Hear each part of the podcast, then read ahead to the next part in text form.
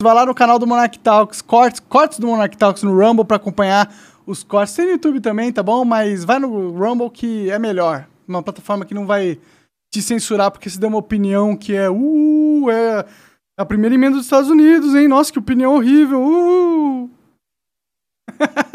Hoje eu tô com o vinheteiro aqui aí, cara. O mestre das champolas. Mestre das champolas e do cancelamento também, né? Você é um cara experiente Também. nesse sentido, né? Faz tempo que eu não sou cancelado, graças Mas a porque Deus. você não quer, né? E eu aqui, o, o risco de eu ser cancelado É, é, 100%. é muito É- alto. É, É gigantesco. muito alto. Vamos falar algumas coisas politicamente incorretas aí, só pra começar. Não, tô fora. Tô fora. Funk é uma distância. bosta. Isso. Isso é óbvio que é, né? A maioria dos rap de ostentação é um lixo. Os caras só estão falando que ganha grana, nem ganha tanta grana assim. de o quê? Rap de ostentação. Nem sei o que, que não é sabe o que é ostentação, porra? Não, ostentação sei, mas. Não, é o rap disso, porra. Mas tem isso no Não, Brasil? só Rap? tem isso. É, ué, rap. Não, rap tem nos Estados Unidos aqui. Pô, tem uma cena de rap, de, de trap muito forte aqui no Brasil, pô. Não, se fosse bom, eu conheceria. É que não é o bom que você gosta, né? É o bom que a galera que nunca saiu de casa e acha que os caras são fodão porque eles compraram um carro foda, tá ligado? É, não, eu sei lá no, nos Estados Unidos, eu tive agora lá nos Estados Unidos. O que, que tu foi fazer lá? Foi em, em fui visitar lá, Passear. fui dar um rolê. Aí lá em Miami eu vi aqueles carrão, é, Dodge uns Rolls carros fazendo assim. Aqui no Brasil não tem. Não tem, né? Um, um- No máximo um que tem é aquele- rapper digno, ele tem que ter um carro com, Com molas. suspensão hidráulica, né? que faça isso aqui. Senão é. Pior- Qual é a graça? Pior que quando eu era criança, o meu sonho era ter um carro desse, velho. É da hora, vai. Vai dizer que não é da hora. Um carro que pula. Ah, da hora ver uma vez. A primeira vez que eu vi, eu achei legal.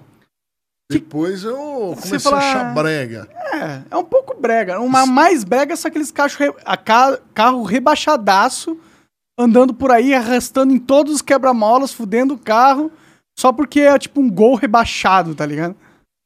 Tem um, um Instagram que eu sigo, ch- chama acho que é arroba carros de baiano, uma coisa assim, você conhece?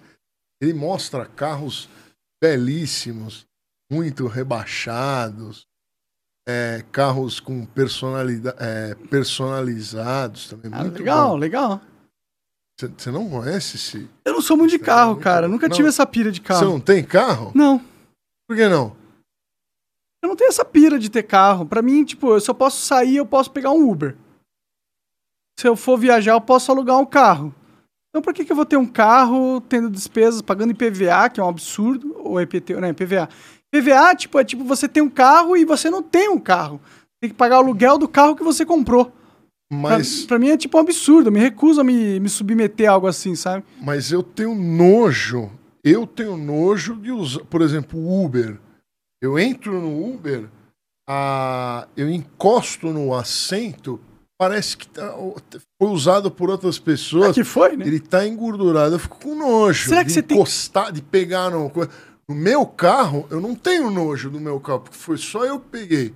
Num carro alugado, eu também tenho nojo. Não sei se vomitaram no banco. Mas, é, ou transaram, né? É, Será que você tem aquela parada lá, tipo. É, você é germofóbico? Germofóbico, um negócio assim, os caras que tem. Tem tipo toque, tá ligado? Tem pira com umas paradas. Você, vo- eu, eu vi um episódio seu no Flow, você falou que quando vai dar descarga, você é, não dá descarga, e se der descarga, você pega um papel higiênico, dá descarga com o papel higiênico, e aí pe- usa o mesmo papel higiênico pra abrir a maçaneta, porque você não quer encostar na parada, tá ligado? Exatamente, porque eu não sei quem encostou. Aí eu tenho nojo. Eu tenho nojo de encostar onde outras pessoas. Só que uma, uma coisa que a gente faz lá em casa é. Quando a gente vai no banheiro, né, na, na época do racionamento de água, a gente usa a, a privada, todo mundo usa, usa um, usa outro, usa o terceiro. Tudo cagado. Vai lá e dá descarga. Mas tu não tem nojo vez. de sentar numa privada Não, que já tá isso é cagada? A minha família. A tua família é suja, porra. Hã? Fa- O cocô da tua família é um cocô. Foda-se. Não, eu não tenho nojo do cocô da minha família, eu não tenho nojo. E se, se a sua irmã E tiver não- com uma doença aí? Não, tiver com não, verme. Ela é limpinha. Eu tenho nojo dos outros. Mas é, eu, eu, eu entendo o raciocínio, mas eu não tenho tanto nojo, entendeu? Eu penso do seguinte: o germe que entrar no meu organismo, ele vai ter que se virar com o resto que tem lá, entendeu? É tipo uma batalha por sobrevivência. Toda vez que eu pego numa maçaneta nojenta, eu falo, tá bom, seu germe é, é foda, os meus são mais foda que o teu. Mas, mas eu não tenho medo de pegar a doença. Ah, talvez tenho- inconscientemente. Nojo do, do sebo, né? O sebo que as pessoas largam. Por exemplo, eu tô com o braço aqui, ó, nessa mesa. Eu não vou, eu não vou mentir pra você, eu tô com nojo. E veio outros convidados Colocaram o e braço. colocaram o, o braço e encebaram. É ruim, é desagradável, é igual um carro. Agora, aqui, você ainda tem faxineira limpando É, não, ela passa tudo. a linha todo dia. Aqui tá cheirosinho.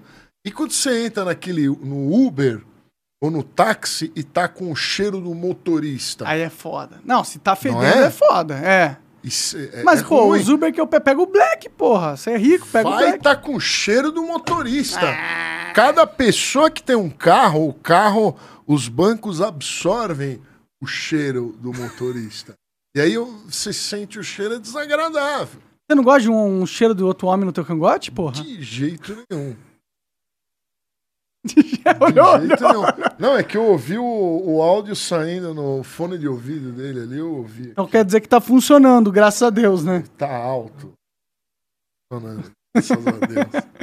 É, nossa, a gente foi começar o episódio aqui, deu mó, mó treta de áudio aí, o microfone parou de funcionar. O vinheteiro manja pra caralho. Manjo nada. É, manja, porra. Tu, tu viveu de música, de áudio, caralho. Não é possível que você não eu- tenha eu conheço adquirido habilidades, né? Algumas coisas aí, mas era um problema no fader, né? No Então, fader. Então, Aí, ó, já até sabe o nome da parada. Eu gente sei lá, pra mim é o botão vermelho, tá ligado? é, chama-se fader. Quando você vai para um botão que você corre para cima, para baixo, é um fader. Então tinha que dar uma mexidinha. Não é que ele tava na posição errada. Ele precisava ser mexido para desbugar. Pra querer funcionar. Não queria atenção, né? Não tava tendo atenção. Ele falou, porra, me dá uma atençãozinha aqui, senão eu não vou, não vou trabalhar. Exato.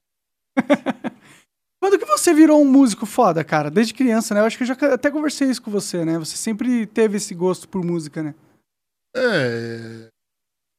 Gosto, não gostei da pergunta. Um músico foda. Eu não me acho um músico foda, não. Tá. Me acho um músico com mais inscritos do que outro. Mas você consegue tocar umas paradas que a maioria dos músicos não conseguem, né? Assim, senão eu não teria tantos inscritos, né? A gente tem que tocar um pouquinho melhor. Mas é desde criança, é, tocar, né, um, um- um instrumento é, é desde criança. É igual é igual um esporte, é igual Quantos- futebol. Você quer jogar bem futebol, você tem que começar desde cedo. Senão É. isso vai ser uma porcaria. Os melhores são assim, né? Você pega o Neymar, ele jogava desde os 14, né? Sei lá, menos ainda, né? Me, provavelmente. O Neymar, eu não sei a história do Neymar. Também não conheço a fundo. Nem quero saber, mas deve ter. Porque eu não gosto de futebol.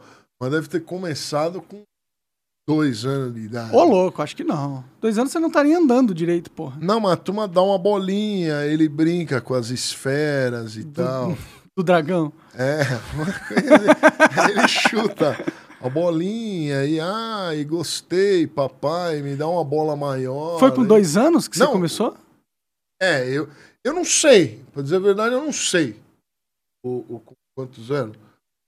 É, eu acho que foi quando meu pai, o meu pai tinha ido para os Estados Unidos em 1983, 84. Aí ele trouxe um tecladinho vermelho. Esses foram os primeiros contatos com A música. que eu tinha. Ah, Então eu devia ter 3, 4 anos. entendi. Mas não saía nada. Era só barulho, né? A turma, go- a- o- os músicos adoram. Toda vez que você vai olhar uma biografia, ai, é, ele, eu comecei com 3 anos de idade, 4 anos de idade. É óbvio que todo mundo ganha, quando é bebê, ganha um tecladinho. Aí vai, vai fazer barulho. Sim. Mas você começa mesmo a tocar com uma certa idade. Você pode olhar todos os músicos, você vai ler a história. Ah, ele começou com dois anos. Aí ele começou com 3 anos de idade. Tudo mentira. O Mozart, eu sou fã do Mozart. Vamos ver aqueles papos lá. Ah, o Mozart criou as primeiras sinfonias aos 6 anos de idade. Mentira. Mentira! É mentira? É lógico que é mentira. Fazer uma música com, com regras e normas é, Tão complexas, né? complexas né, da, da época é, é uma coisa que exige muito conhecimento. Ah, por isso que é impressionante Então não dá para uma falar. criança fazer. Não, não dá para uma É criança impossível. fazer. É impossível. Entendi. Então é o pai dele que fazia e ele transcrevia lá, sei lá, com a letra dele. Então o verdadeiro parecia. gênio era o pai do Mozart. No começo. Não, Mozart era bom. Mozart, eu gosto do Mozart. Só que ele não fez sinfonias complexas com quatro anos de idade, porra! Ele não fez. Não, Não dá pra fazer. Quando que o Mozart começou não a compor Hã? mesmo, de Uma verdade? criança de quatro anos de idade é, é quase um. é Uma pedra, uma planta. Ela não faz nada, ela só enche o saco. Só absorve, né? Ela não, ela cria, só né? enche o saco. Quatro anos de absorve muita coisa, né? Só toma leite, né? Mas, pô, eu com, com dois anos de idade, eu tinha um piano em casa. E eu não virei um músico foda, tá ligado? Mas claro que não. Olha a época que você nasceu. Ah, não Você tem nada a ver. nasceu em que ano? 90. Em 1990. É, já tinha CD, vinil, fita cassete, já tinha um monte dessas coisas. Então você não precisava mais tocar. Mas eu nem acho que tinha era... computador. Na Cara- época do Mozart, na época do Beethoven, você não tinha nada pra fazer em casa. Nada. Você nada. podia sair na rua, brincar de pega-pega, pô. Não, e você ia gastar suas energias. A comida, comida era rara. Você tinha que economizar a energia. Entendi. Tinha geladeira. Tinha geladeira. A comida, a comida era horrorosa nos anos 1700. Será que era? Claro que era horrorosa, era horrível. O Mozart era de família rica ou de família pobre? Não lembro. Não, o Mozart era, era filho do. Esqueci o nome do pai dele. Amadeus? Ah, como é que era o nome dele? Esqueci o nome do pai dele. Bom, o pai do Mozart, ele era amigo do rei. Leopold. Leopold Nome, Mozart. nome chique, né? O Leopold Mozart, ele trabalhava pro, pro rei. Aí. Então, é... já meio ca caminho andado. É igual a filha do Silvio Santos. A, a filha do Silvio Santos já é filha do Silvio Santos. Ajuda, né? Então é lógico que ajuda. Mas o, o, o Mozart era filho do, do pai dele, né? Do Leopold.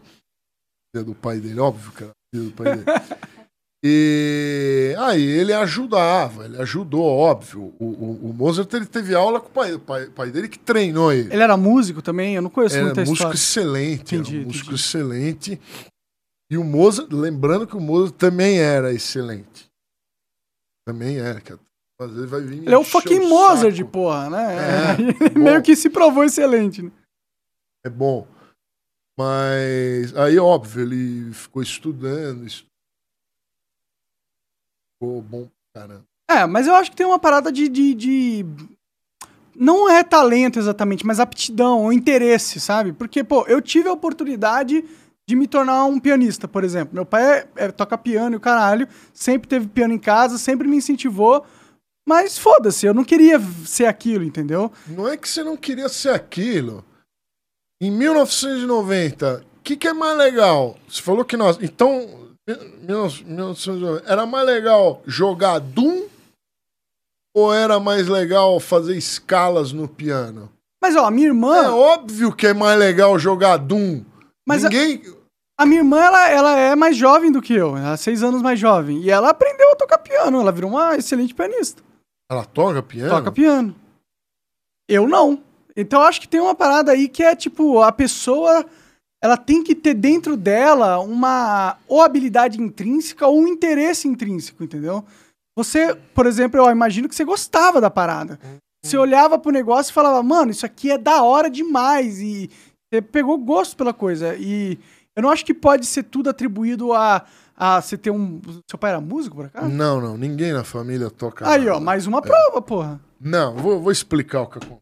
é, é muito interessante. Essa pergunta que você fez é muito interessante. Preste atenção. Preste atenção que ninguém vai te contar isso aqui. Por exemplo, quando você é jovem, é, a, a, as pessoas populares na sala de aula, pelo menos na minha época, era quem jogava futebol bem. A minha também. Porque no Brasil se gosta de futebol. Futebol é muito importante no Brasil. Verdade. Então, quem jogava futebol bem era legal. Era é. bem visto. Aí, isso quando você é bem pequenininho. Quando você fica um pouquinho mais velho, nem todo mundo se dá bem com o futebol. Aí tem uns que vão pro basquete, outros pro vôlei. Artes marciais. É artes marciais. Então é mais. Então, quem. Conforme o cara vai crescendo, vai com 15 anos de idade, se o cara já luta bem lá, que nem você falou, ele, o cara dele, então a turma, ah, ele é legal porque ele luta bem. E é melhor falar Entendeu? que ele é legal, senão ele vai quebrar sua cara, né? Exatamente. Exatamente. Agora, já o, o instrumento musical, se você toca bem piano, por exemplo, com 10, 12 anos de idade, 15, você não tem na sala de aula para quem mostrar, porque ninguém tem o piano. Por isso que o então, cara que toca violão é bem mais popular, né? O cara que toca violão é mais popular, porque se ele levar o violão para a é. escola. Agora, imagine você lá, na, o, a, o cara lá na sala de aula, ele toca muito bem piano, não tem para quem mostrar. Então, é, ele vai sendo. Excluído ele vai sendo excluído e as pessoas da sala de aula vão venerando aquele esportista melhor. O que Ou as habilidades que são perceptíveis para um cara facilmente, para alguém facilmente. Exatamente, exa exatamente. Mas então é isso, é isso que acontece com o, com o negócio da música. Você provavelmente você. Eu, eu não sei como é que é a história da tua infância, não sei nada. Mas é, era muito melhor você jogar bem ou, jogar Minecraft bem. As pessoas iam gostar mais que você não, joga isso. Não, cara, não era a história, não. Você toca piano, porque ninguém tá vendo você toca. Na minha você época, entendeu? os caras que jogavam bem ou que gostava de jogo e tal, eram os nerdola fedido que tinha que ser ignorado. Então, eu peguei essa época também. É a, é a época que, que existia o nerd de verdade. Hoje em dia, gourmetizaram, né? Todo mundo. Ai, eu quero ser nerd, quero ser nerd. Nos anos 80, né? É o, é o, é o que, é, que existia o verdadeiro nerd. Nos anos 80 e 90. Era aquele cara que tinha aquele bigodinho que não rapava, a pizza no sovaco. Todo esquisito. Falava cuspindo e, e criava aquela babinha, sabe? aquela babinha. Tinha bafo, se vestia mal, mas entendia de computadores. Esse era o verdadeiro nerd. Sim. Sabia programar, conhecia uma, uma equação matemática. Hoje qualquer idiota fala, ah, eu sou um nerd. Ai, por quê? Eu assisto Goku com as esferas do dragão. não é? É verdade, tá... é verdade. Hoje todo dia... mundo é nerd hoje. Todo mundo quer ser nerd. E não é porque você se proclama nerd, você vai ter um bom salário, você é inteligente, não, tá? Naquela época, sim. Mas acho que você matou uma charada aí, cara. Qual? Do porquê as pessoas querem tanto ser nerd hoje em dia. Porque os nerds dos anos 90, 80, eles se tornaram os grandes empresários, as pessoas que ganham um bom salário, né? Nem todos. Todos. Teve... Porque o que, que acontece? Qual é o problema do, do excesso do nerdismo? Quando você é aquele nerd verdadeiro, o que, que é um nerd verdadeiro? Um nerd que entende de equações matemáticas, que sabe programar, é, ele, ele se torna muito chato, ele fica chato. E tudo ele quer uma prova, né? ah, prove-me. Né? Tudo ele, ele vai discordar. E aí, quando você começa a levantar, você vai discutir com alguém e o cara fica levantando muitos dados e tal, ele se torna chato. E uma pessoa chata, ela. Não é associável, é, né? Ela não. Ela é ela não se comunica bem. Quem é chato é o cara que não sabe. Então você não quer ouvir ela. Então, essa pessoa, às vezes, muitas vezes, a pessoa muito inteligente, né, que manja muito de muitas coisas, ela é desagradável ninguém quer ser amigo dela, ninguém vai dar o, o, o emprego para ela, uma oportunidade. Mais ou menos, viu? Tenho cara? certeza do que eu estou falando. Não, porque, pô, se você tem um cara que é muito habilidoso, você vai querer dar um emprego pra ele porque vai ajudar a sua empresa a, a ser mais competitiva, né? Tá, mas quem vai pegar o, o emprego, o emprego é sempre as pessoas mais legais e mais bonitinhas.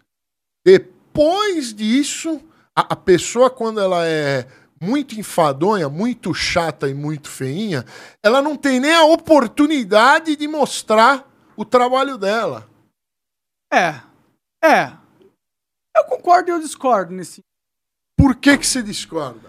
Eu, eu discordo porque você tá achando que a única lógica pelo qual alguém contrata outra pessoa é pelos seus valores de ada- adapta- adaptabilidade social. Sim, Mas eu eu não tenho certeza. Não acho, não acho, não acho, não. Não é 100%, é 98%, 99%. Mas como que você explica, então, os nerds que eram totalmente awkward e totalmente antissociais, eles agora estão numa posição de vantagem competitiva Quais no mercado nerds? de trabalho?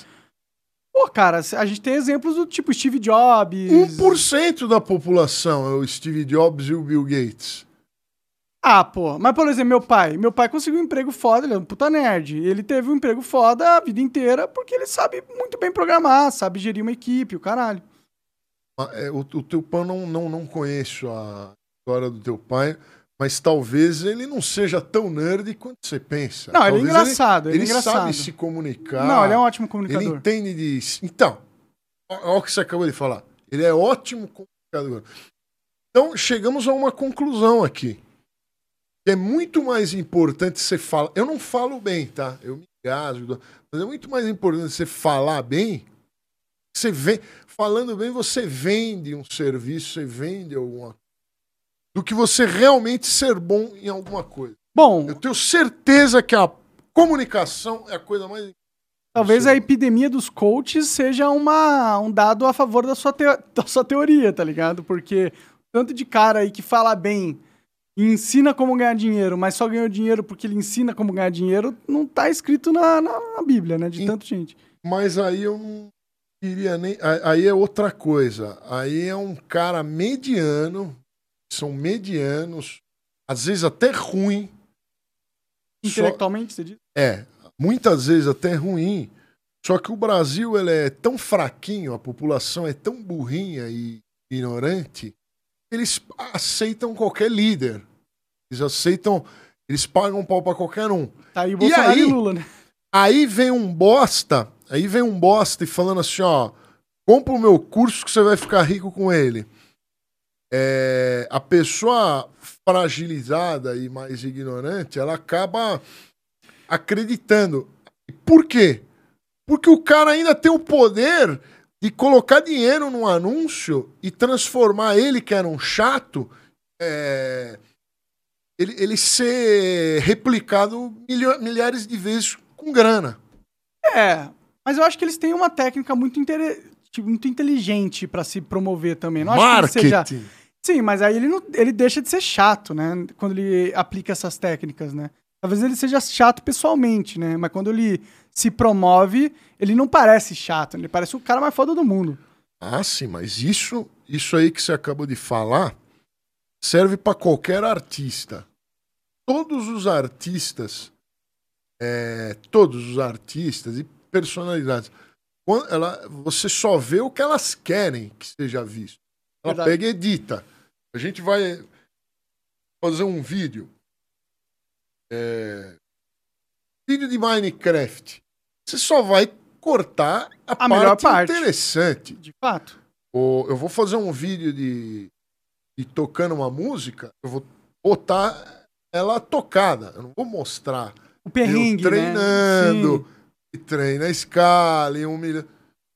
Entendeu? Então tem essa também. Sim, sim, sim. Isso é o poder do, do marketing, né? O poder de você promover o que você quer que as pessoas vejam, né? Mas, sei lá, a gente entrou nesse- nessa pira porque você tava acreditando que os nerds, os nerds de verdade não, não ascenderam ao poder. Mas eu, não, eu discordo de você nessa visão, cara. Eu acho que se a gente pegar o passado, o nerd do passado virou o rico do futuro. Não, você tá enganado. Eu tenho vários amigos meus que, porra, jogavam futebol pra caralho, que eram populares e o cacete, e hoje eles não são ricos, velho. Ah, boa, boa. Aí você falou um negócio. É que eu não sei o que que você quer dizer com nerd, mas agora eu entendi. Aquele que joga. O ca, os caras mais populares, eu já entendi o que você vai. Os caras que você conhecia, que era muito popularzão. Pegava todo o- O mundo. bonitão. O cara tirou o BV de todas as meninas da sala. Então, o cara zerou a vida quando ele tinha 13 anos de idade. Certo? Pegou todas as minas da tua sala. Então, com 13 anos, ele já era, já era um bambamã. Então, ele não vai se esforçar para ser alguém na vida. Eu, eu acho que a vida hoje em dia começa lá pelos 30 anos. Lá pelos 30. Antes dos 30 é. Hoje em dia é a infância. Entendi. Eu, eu, eu diria que é assim. Então, o cara pegou com 13 anos, ele pegou todo mundo. É, pra que, que ele vai Tentar ser algo a mais, né? Ser algo a mais? Ele não. Se o que ele já era, já era o suficiente pra ele transar pra caralho. Exatamente. Aí ele, ele se torna um Acomoda. fraco. É, é igual com artistas, artistas jovens. Você pode ver, eu não vou citar nomes aqui, mas artistas fizeram sucesso com 15 anos, 13, até 18 anos. Tudo fica com depressão e mata drogado. É assim. Porque o cara, ele ganhou demais quando ele é jovem. Sim. É, eu entendo essa lógica, né? Porque quando você é jovem e atinge um patamar de, de expoência em qualquer área, você acha que você chegou no topo do mundo. E aí, invariavelmente, vai vir os perrengues, porque vem na vida de todo mundo. Ninguém se mantém em alta pra sempre. Hum, exatamente. E aí eles talvez por eh, terem uma percepção de si próprios que eles eram muito fodas, quando o perrengue vem, eles acham que acabou, talvez, não sei. É, não, não, não é isso. É, é aquilo, é aquilo. lá, O cara zerou, zerou a vida jovem. Mas ele não zerou, né? Você pegar Zerou. umas menininhas de 13 anos quando você tem 13 anos, vai zerar a porra da vida, né? Não é possível que eles imaginam Não, não, que não. seja. Eu, eu sei, mas é tudo muito agradável. É, o cara, aí com 18, ele ganha. Eu, sempre, eu gosto de falar que o cara ganha, ganha dinheiro novo, assim, com 20 anos. Pegar essa idade. O cara pega e começa a dar aula de um instrumento, vira personal, não sei o quê, ganha lá seus 5, 8 mil reais.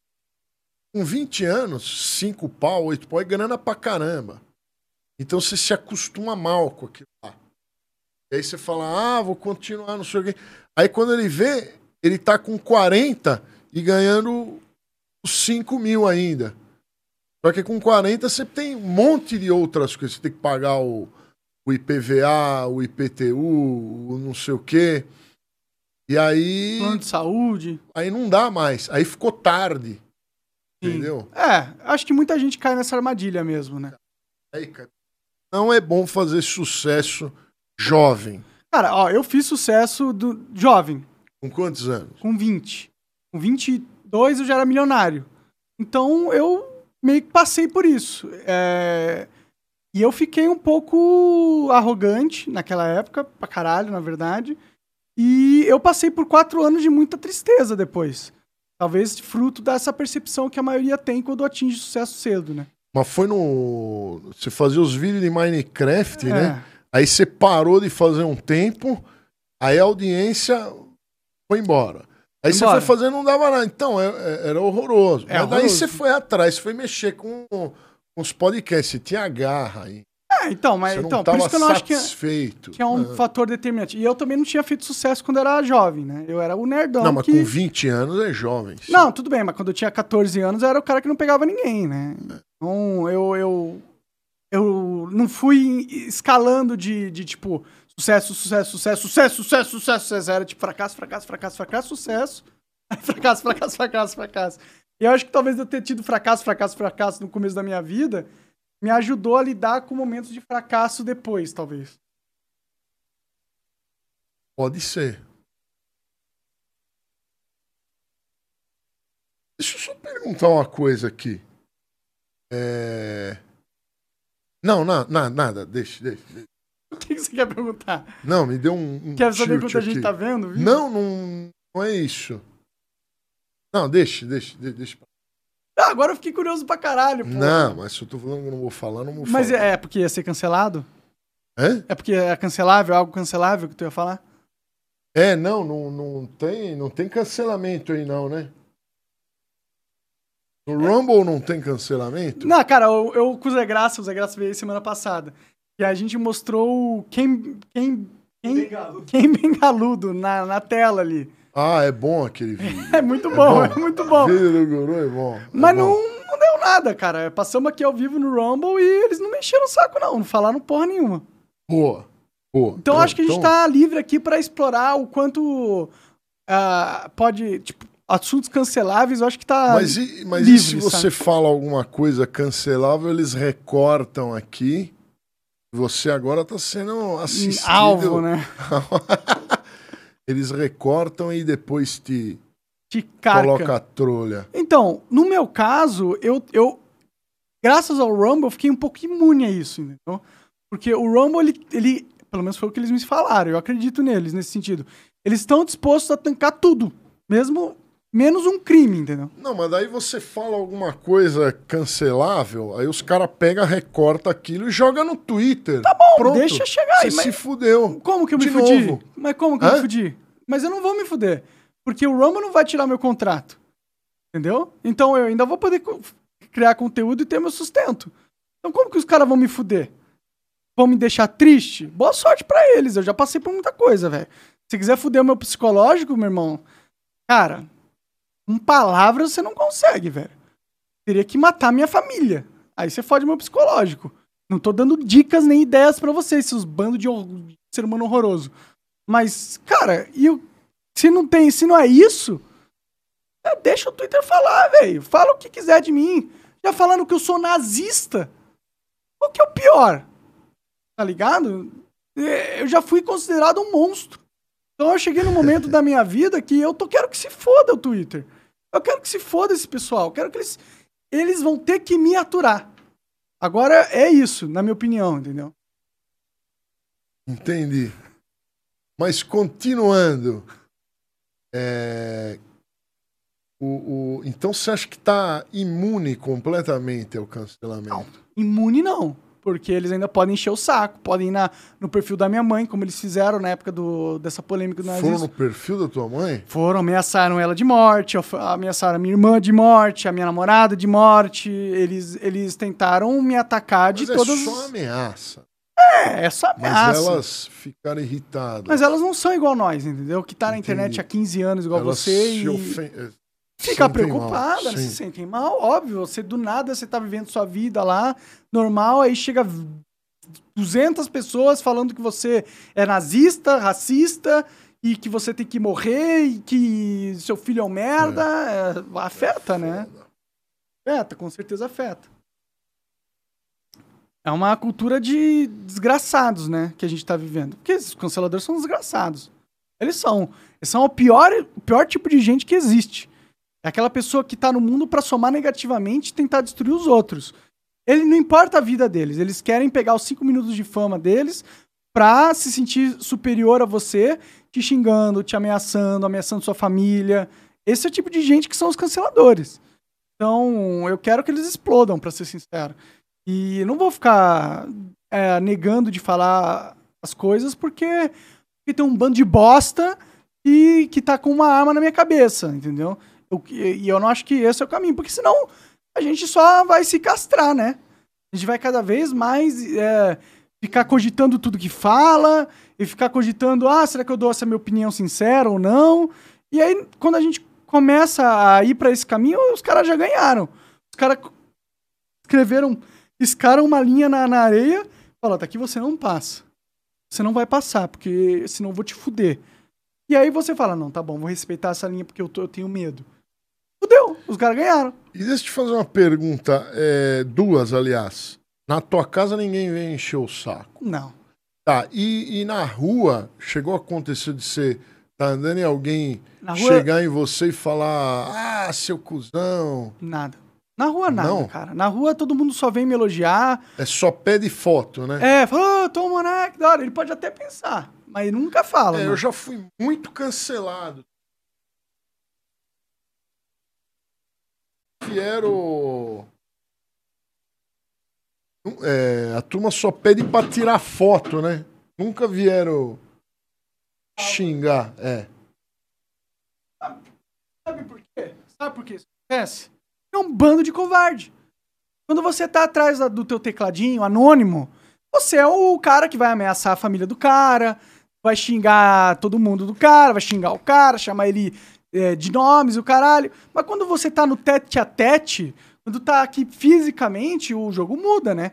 Ele pode falar uma merda, eu posso falar outra merda. E se ele me ameaçar, eu posso fazer outra coisa. E aí o negócio já muda a dinâmica. E eles são covardes. A essência do cancelador é uma essência de covarde. Porque ele se aproveita do poder da- do anonimato pra expor seus maiores maus. Expor a sua natureza podre, entendeu? Então não vai rolar, nunca vai, vai rolar assim pessoalmente. Pode ser que role, entendeu? Mas eu acho muito difícil. A maioria das pessoas não tem medo, entendeu? Eu acho. Tu já sofreu com hater pessoalmente? Você já foi cancelado pra caralho. É, mas nu- nunca. Nunca vieram tirar satisfação, não. Claro, claro que não vão. Nunca, nem. Não sei, eu não sei onde estão esses canceladores. Eles normalmente, quando eles fazem essas ameaças de morte aí, o rosto é, é, é perfil sem. anime? É uma foto de anime, é do Goku. Tá é? aí, né? Claro. Os caras não têm nem esse coragem de expor a própria cara no Twitter ou na rede social X. Acho que ele vai ter coragem de matar alguém. É, tipo, tem que ter muita coragem, no mínimo, pra você matar alguém. Porque matar alguém é feio. Não matar, mas agredir, né? Agredir alguém é, é difícil, entendeu? Porque você não tá agredindo um texto. Tá agredindo um ser humano que pesa, sei É. lá, 80 quilos na tua frente. É outra coisa, entendeu? É, a, o jogo é outro, entendeu? Por isso que eles não fazem. Por isso que, cara, nunca tenha medo de uma ameaça na internet. A não ser que seja uma pessoa que te conhece, tá ligado? Tipo, é o teu chefe ou um dos funcionários. Se ele ficar te ameaçando de matar, se preocupe, porque ele te conhece, ele sabe onde você tá e ele tem os meios de fazer aquilo acontecer. Mas quando é um cara com uma foto de anime, é uma criança de 13 anos que tá se achando bambambam. É isso. Então, Eles não vão ter coragem de realmente fazer alguma coisa, entendeu? Eu acho, eu imagino. Eu também. Eu também acho que não. Tu já teve problema de ameaça de morte, essas coisas? Já, já, já. Aquela co- quando, quando você lançou a privada lá, eu adorava esses vídeos. Eles eram muito bons, é. Não, ameaçaram algumas vezes lá, mas eu não. Eu até printei, né? Eu guardei os prints, porque caso aconteça alguma coisa. Tem uma prova ali, Tem né? quem que ameaçou, né? Tu já- Porque. Já pensou em processar essas pessoas? Então, eu sou. Eu não. Esse negócio de processo, pra mim, é sempre dor de cabeça. Qualquer processo. É.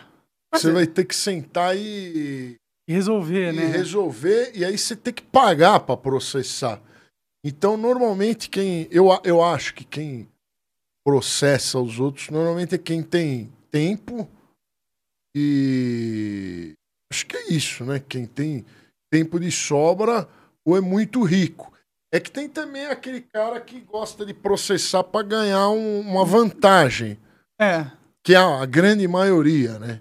é. é, que nem negócio de processos trabalhistas, né? Tem muito assim, você não, você não consegue os processos trabalhistas sempre colocou o patrão no pau, É vitória na o certa. funcionário sempre vai ganhar. Então é E- então, mas o que, que eu tava falando? Você, quando você recebe um, um- processo, você vai ter que estudar. Você não pode largar inteiramente na mão do advogado. Por que não? Os advogados não vão, não vão te defender com o mesmo carinho que você mesmo. Tá louco, se eu tivesse Então, que. você vai ter que estudar um pouco. É. Sim. Tu já processou alguém? Não. Empresa? Já processou a... Eu? É, Eu não. nunca processou nada, nada. Eu também nunca, nunca não, processei ninguém. nem, nem pretendo. Cara, eu tô, eu tô querendo processar uma galera aí. Principalmente os jornais, velho. A Globo, Terra, Jornal da Cultura. Os caras me chamaram de nazista e falaram que eu fiz apologia. Tipo, eles me imputaram o crime, tá ligado? Você acha que eu não deveria processar esses caras? Então, não, não sei, cabe a você descobrir. Mas cabe, cabe a você descobrir se vale a pena ou não. Mas. É mais porque a mídia não pode só, tipo, contar mentiras e te imputar um crime e ficar por isso. Eu É que, imaginando. é que mentiras são contadas o tempo inteiro, né? Na, na televisão, na internet e tal. Sim, sim. É o tempo inteiro. Um produto tem lá. um- Alguém. Ah, compra este produto que ele vai te curar da doença X. Normalmente é mentira. É. E tá lá. É, mas é diferente quando o cara, a mentira te acusa de um crime que pode causar a tua sim, morte, sim, sim. entendeu? É um. É um. É grave. E é Tem que diferente ver- também se mídia, você tá né? com saco, se você tá com Eu raiva. tô com raiva, mano. Tô com saco, Se sim. você tem um advogado bom aí também, Tenho. que ele vai é, trabalhar direitinho. Sim, agora se você tiver que ficar pensando pra caramba, estudando. Que aí você, no lugar de fazer as coisas que você gosta, no lugar de gastar tua energia fazendo podcast, que eu sei que você gosta, você vai ficar com ódio, entendeu? Tem que ficar lidando E com o essas ódio, ex- exatamente. E o ódio, ele, ele vai te consumindo. é, ele vai ficar consumindo o tempo inteiro. E Tua alma, né? A tua alma você não consegue fazer mais nada. Você vai ficar estudando um assunto que você não quer. Então, mas é que então eu acho que é melhor não processar ninguém. Eu, eu acho que é melhor não processar ninguém. É, é, é que eu tinha a, a percepção, nunca processei ninguém, posso estar enganado, mas é que a percepção minha, eu ia arranjar um advogado, ia dar uma grana pra ele e esquecer. Ele ia fazer tudo, tá ligado? Não sei. Era o que eu achava que seria. se for assim fácil, pega o. dá um cascalho, ele te traz mais cascalho, aí talvez valha a pena. Eu não sei. Mas eu, eu, por esse problema aí do ódio que eu acabei de falar, é melhor a gente esquecer. Eu sei que tá muito fresco ainda na sua mente aí o que fizeram com você. Mas eu sempre acho que o melhor é você. É, e esquecer. É. Mas aí eu não fico achando que, tipo, será que a mídia não precisa aprender uma lição? No sentido que eles Ela não vai aprender a lição. ela Ah, se elas perderem milhões, elas perdem, elas perdem, porque abre precedente. E, porra, e esse precedente vai fazer com que eles pensam no futuro se eles vão publicar uma mentira caluniosa, imputação de crime ou não, eu acho, não sei. Eles vão fazer de novo, porque a, a, a mídia inteira é uma. Conta mentiras o tempo inteiro. O, o tempo inteiro. E- Se você ligar a televisão, você só vai ver mentira. Você só vê mentira, você não vê nada. Isso em qualquer coisa. Você vê um filme, é só mentira. Mas Se você vê jornalismo, é só mentira. Se você vê uma propaganda, é só mentira. Você vê uma propaganda de um produto, você acha que aquele produto vai resolver tua vida? Nem sempre. É, só se for tipo um bom É- produto mesmo. É raro. Então, é o sistema, né, mano? E onde o pessoal vai pra buscar verdade? Onde as pessoas encontram verdade? Boa pergunta, excelente pergunta. A verdade cabe a você mesmo refletir. Né? Cada pessoa deve refletir com os conhecimentos dela e com, o- e com as experiências de vida. Aí elas refletem se o que elas estão vendo é, é verdade ou não. É por isso que o, o mundo tem pouquíssimas pessoas bem-sucedidas e a maioria é miseráveis, ignorantes e burros, e burros porque eles não Não buscam a conseguem, verdade. eles não conseguem refletir, fazer reflexões sobre o que que é. Vou dar uma, vou dar um, um exemplo bem esdrúxulo, bem esdrúxulo, não é, Não é piada, não. É, chega um, um- Você tá num pesque pague, pescando. Aí você chega lá e pergunta qual isca eu uso para pescar tambaqui, tambacu. Aí o cara vai falar assim, ó, pra pescar tambacu, coloca uma eu dar um exemplo. Uma minhoca viva. Não, é que o tambacu come, come qualquer coisa. Vamos fazer outro exemplo. Chega um cara e fala assim, ó. Eu quero pescar uma uma pirarara. Qual é a isca que eu uso para pirarara? Aí um cara vai responder assim: Ó, coloca um uma ração aí. Coloca ração. Cabe a você, com teus conhecimentos, refletir se ração você vai conseguir pegar pirarara. Se não é melhor uma salsicha, se não é melhor uma cabeça de tilápia. Mas o é Entendeu? que o, o papel da mídia é trazer informações para as pessoas que não, não as conhecem, né? Quando esse veículo tá totalmente corrompido e não tá trazendo ver- verdadeiras informações, o cara que já não tinha um conhecimento prévio de nada vai acabar entrando numa ma- ignorância cada vez maior, né? Mas é isso que, que, que, que o sistema, o sistema é assim. O que, que é o sistema pra você? O sistema é como as coisas É funcionam. o establishment. Não, o sistema é como funciona a vida, a, a- a- cada a sociedade, é a sociedade. É, você tem que seguir o sistema, ele tem regras e tal.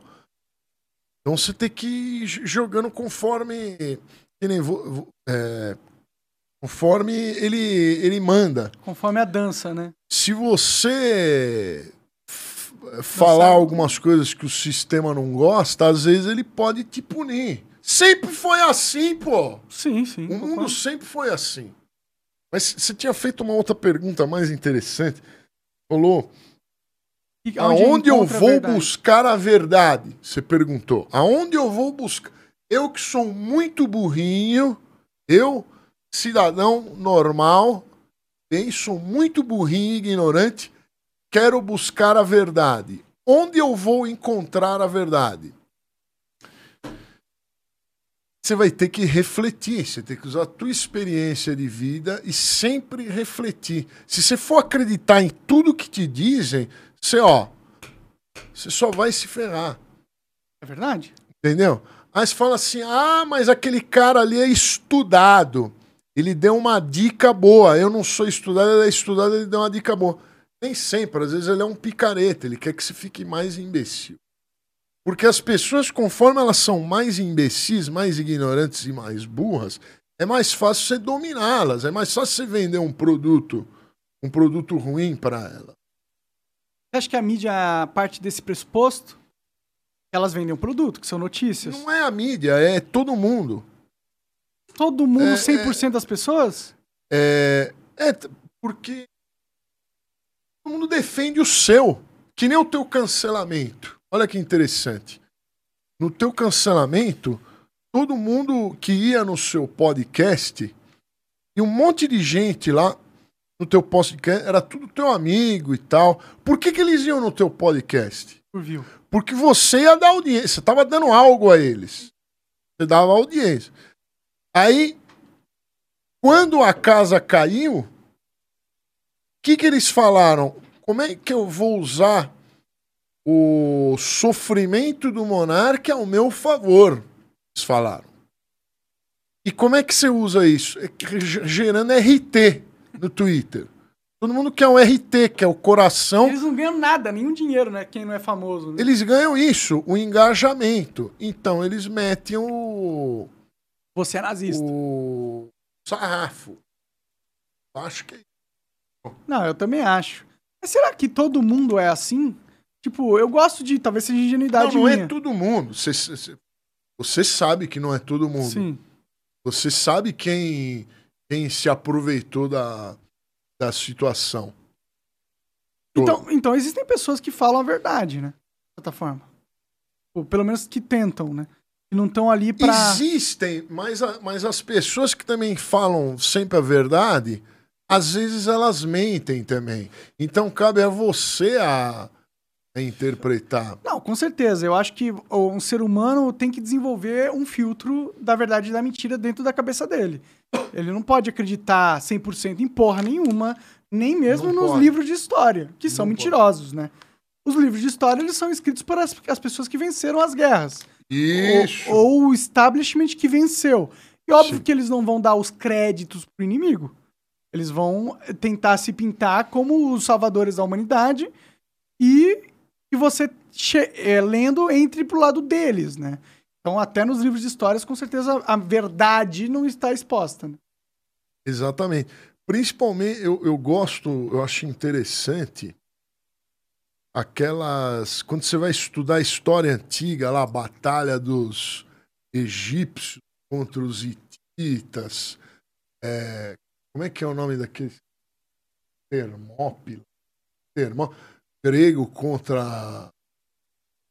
Contra os turcos lá, Seleucida, sei lá o que que era. Você vai ver as coisas antigas, é sempre uns exércitos enormes. Ah, com três soldados vencemos um batalhão de um milhão. É, tem o É caso de sempre Esparta, assim. né? Eu não acredito nessa história. É Você difícil acredita? acreditar. Eu consigo acreditar em, É tipo... você jogou muito videogame, por isso você acredita. Não, eu consigo acreditar em, tipo, os caras desenvolveram uma estratégia muito foda e conseguiram vencer porque, mesmo em menor número, tipo, ou tinha uma fortaleza muito bem protegida, e aí tinha maior número pra fora da fortaleza, e eles em menor número conseguiram defender. Pra mim faz sentido, assim.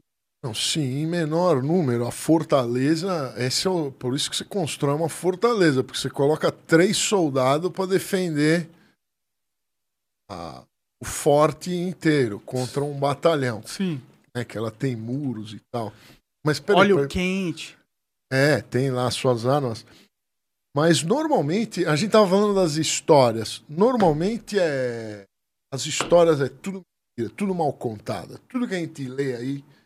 É, mentira. Tem É. algum fundo de verdade ou é tudo mentira? Tem. Tem. Algum fundo de verdade tem, mas é, a maioria é. Que nem eu peguei, acabei de falar pra você, no começo lá. Falaram do Mozart que escreveu as sinfonias com 5 anos de idade. É óbvio que é mentira. É óbvio que é mentira. Não é verdade isso. É que dá pra. É, tipo, hoje você vê uns vídeos de uns moleque de 5 anos de idade que, porra, faz umas paradas absurdas, assim, que eu não queria fazer hoje. Então eu tenho, eu tendo a, cons- a acre- acreditar por causa disso, que eu sei que o potencial da criança é foda, tá ligado? com 5 anos de idade, dá pra tocar piano pra caralho. Dá pra tocar piano pra caralho. Mas você só vai. Você só toca piano pra caralho. Você não vai escrever a sinfonia. Você vai ter um, ter um tutor também por trás. Entendeu? E aí o tutor Não vai é- te dar, tipo, ah, aqui você tinha que ter encaixado ali e tal. Aí tu até escreveu a sinfonia, mas na verdade foi com duas mãos, quatro mãos. Com a mão do teu, mãos do teu instrutor. Isso também é assim. Sozinho ninguém, ninguém faz nada. Faz sentido. Tu, a gente tava naquela, naquela história de você aprendeu cedo. Quantos anos você aprendeu a tocar música mesmo? Você se viu como músico, assim, fala, caralho, eu toco bem pra cacete. Quando que você teve essa, essa percepção da realidade? Cara, é, quando eu era bem pequenininho, quando eu era bem pequenininho, pra mim eu tocava melhor do que todo mundo. Né? Do que os caras mais velhos. Do que, no, do que na minha sala de aula, é óbvio que eu tocava melhor do que, do que o. Da minha faixa etária, eu tocava melhor que todo mundo. Só que. Aí depois eu fiquei um pouco mais velho, também achava que eu to... tocava melhor que a maioria. Mas quando eu entrei na faculdade, eu entrei velho na faculdade de música, com 28. Aí eu de falei. música? É, eu fiz um ano. Quando eu entrei lá, aí eu falei. Não, tem mais gente que toca. Porque eu não tinha contato com quem tocava, né? Então lá todo mundo tinha mais ou menos o mesmo, o mesmo nível. E aí depois de velho, vídeos meus tocando piano pequenininho. Eu achei uma porcaria, achei horroroso eu tocando piano. Ah, eu não vi o vídeo há pô. 30 anos. Não, era ruim, errando nota. Eu achei horroroso.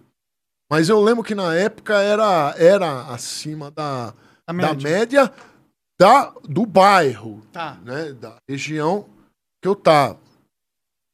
Tem isso também, isso é importante. A internet, ela trouxe uma coisa muito legal. Ela tira você do seu bairro. Antigamente, sem internet, você jogava futebol bem, você era o melhor do bairro. Quem? Você ia ficar 50 anos sendo o melhor jogador de futebol. Aí na internet você começa a ver outras pessoas fazendo a mesma atividade que você muito melhor. É, isso é, isso é real pra cacete. Eu tive essa percepção da época de Lan House, tá ligado? O Lan House, nossa, eu achava que jogava pra caralho Counter-Strike, matava todo mundo.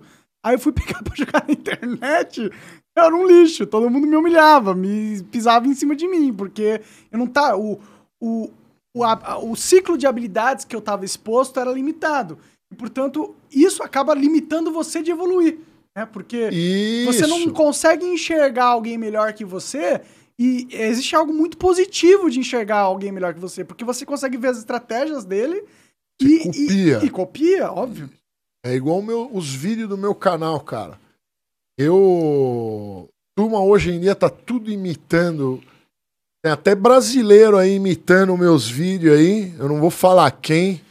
A turma tá imitando escarradamente os meus, os, os meus vídeos. E os caras bloqueiam a palavra vinheteiro no canal deles. Dos comentários. É, é. Tô- eu tô de olho, tá? Fala aí que é o nome do Não, cara, não eu quero falar, saber. Não, não. Fala porque tem. Gringo também, gringo pra caralho. É, tu, tu atingiu uma, uma, uma etapa da tua carreira que tu é conhecido, eu diria, mais internacionalmente do que nacionalmente. Pô, a China te conhece, tá ligado? E lá tem 2 bilhões de pessoas. Então, o público que você deve ter lá é inimaginável, assim, na Europa. Porque eu É, sei que na- é, você é conhecido internacionalmente. Na China, o canal da China lá tá muito bom, graças a Deus. Tem um canal só chinês? Só chinês, é. Numa plataforma chamada Bilibili. É mesmo? É. Caralho, eu, acho que se pá você falou isso, mas eu não tinha. Tem. Não, é. Não, é que não adianta se você entrar na plataforma, vai estar tudo em chinês. Eu nem você sei não acessar gosta. o Bilibili, eu nem É, sabia. bilibili.com, mas não, não, como é em chinês, fica ruim de, de acessar. de né? acessar. E Sim. você vai ver a página inicial, tudo caracteres. Kanji. Kanji é japonês, eu É, não sei qual que é o. é, mandarim. Mandarim, né? Mandarim. Aí você vai. Então tá indo bem. Mas- Tem monetização essas plataformas chinesas? Graças a Deus. Sério, cara? Tem, tem, tem. Que da hora, mano. Eu não sabia desse, desse lado teu, assim, tipo... E, e dá bastante view e tu consegue tirar uma grana dessa porra? Graças a Deus. Graças Cara, que a Deus. interessante. Você foi um dos únicos caras aqui que no Brasil conseguiram ter, na minha opinião, uma carreira internacional, entendeu? Tipo, o fato de você ser conhecido no algoritmo já chinês e, e isso te dá uma renda, não sei. Cara, isso pra mim é muito foda, tá ligado? Porque é muito difícil você fazer essa transição. É muito difícil você. Não, é, impo- é praticamente impossível. Eu vejo aí um monte de humorista aí. Ai, vou fazer show lá no. Como é que eu desligo isso? Vou fazer show lá nos Estados Unidos. Cara, você quer ficar famoso internacionalmente? Se você abrir a sua boca, você não vai conseguir. Por quê? Quem nasceu nos Estados Unidos ri de outras coisas. A gente ri aqui de palavras engraçadas. A palavra champola é uma palavra engraçada. É mesmo. Em português. Parece um, um E- frasco de buceta, na minha opinião. Psh, Não fala da palavra. Agora, em inglês, qual- o que, que é uma palavra engraçada para quem nasceu lá?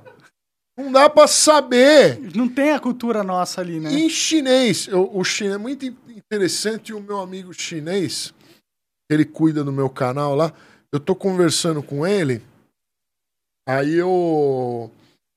Aí eu falo um negócio engraçado. Aí eu espero ele rir.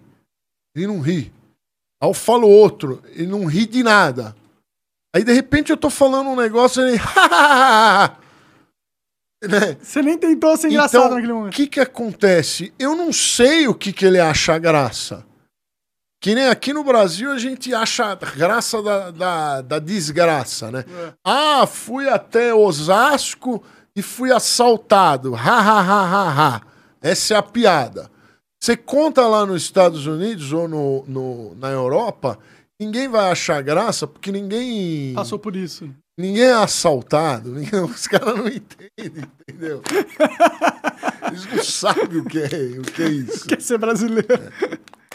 Faz sentido total isso aí, né? E ó, eu acho que isso, inclusive, é algo que é muito impressionante do Rafinha Bastos. Que ele é um cara que tá construindo uma carreira lá nos Estados Unidos, né? E, tipo, ele provavelmente passou por esses problemas de, de ter que se adaptar a uma nova cultura, né?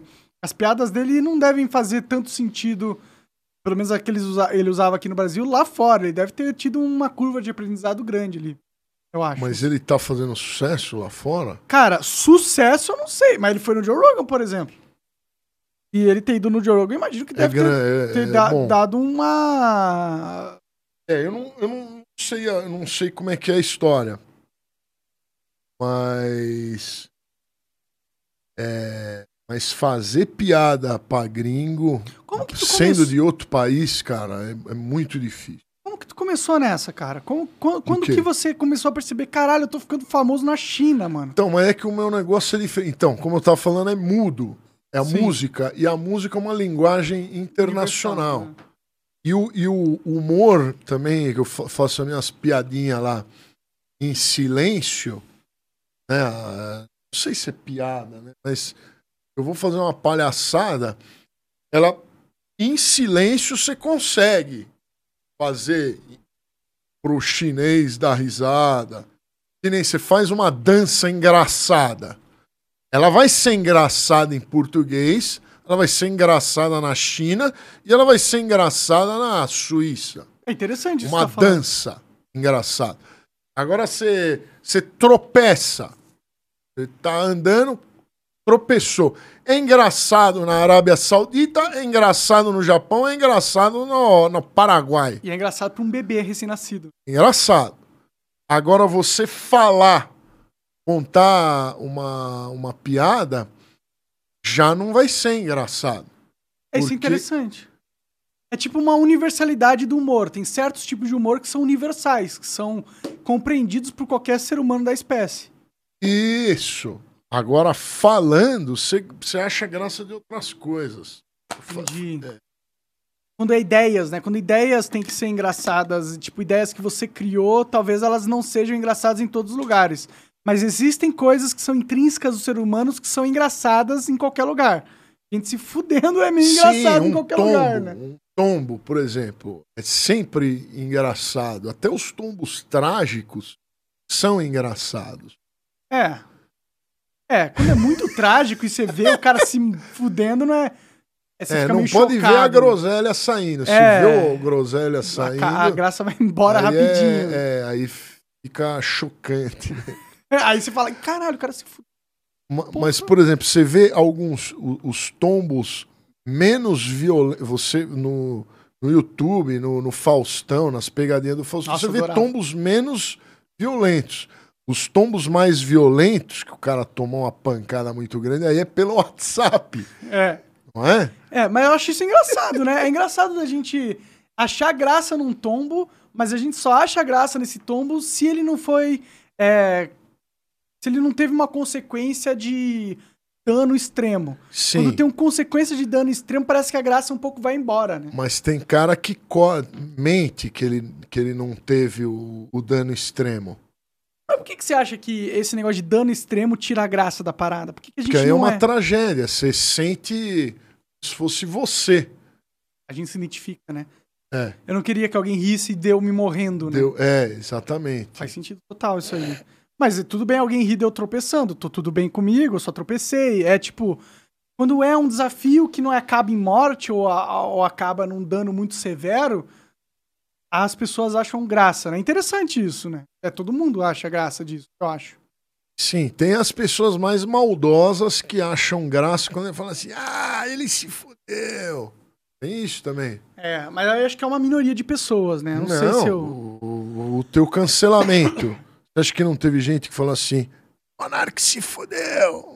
Que se fudeu. Ah, mas aí não é, não é um sentimento de achar engraçado. Eu acho que vem mais de um sentimento de vingança, entendeu? Tipo, ah, finalmente esse merda se fudeu, toma, otário, entendeu? Eu acho que é uma coisa É. que vem mais disso e não do tipo, olha lá o cara se fudendo, tá ligado?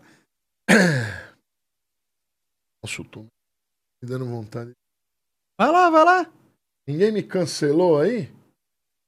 Não, não falei nada arriscado aí? Tu tá muito nessa pira de, de ser cancelado? Porque Ah, antes você, é o cara que procurar. O teu cancelamento. O teu cancelamento, ele me assustou, mano. Foi muito violento. Foi o cancelamento mais cancelado da história. Não, ninguém foi tão cancelado igual você. O João de Deus não foi tão cancelado igual você. E o cara estuprou um monte de gente, né? É, Foda, né? não é? É loucura, é um pouco loucura esse mundo.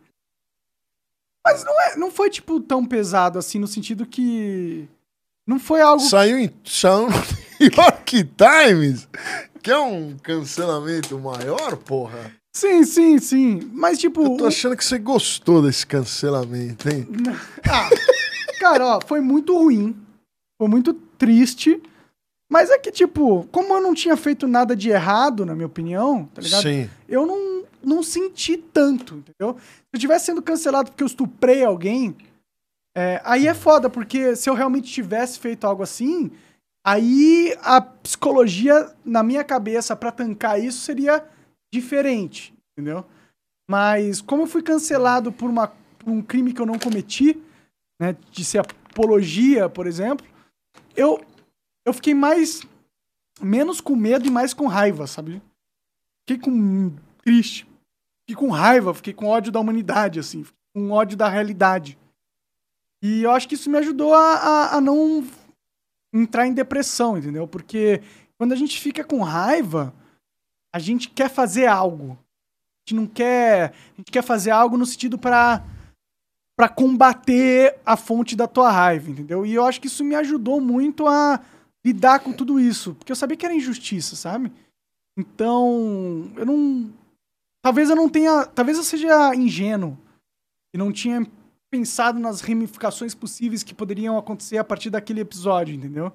Mas eu não fiquei com esse medo do fim, sabe? Eu, meio que eu tinha uma confiança interna muito grande que não seria o fim. Porque sei lá, eu acredito em Deus, tá ligado? Eu não acho que Deus ia colocar um mundo onde uma injustiça é o fim de alguém.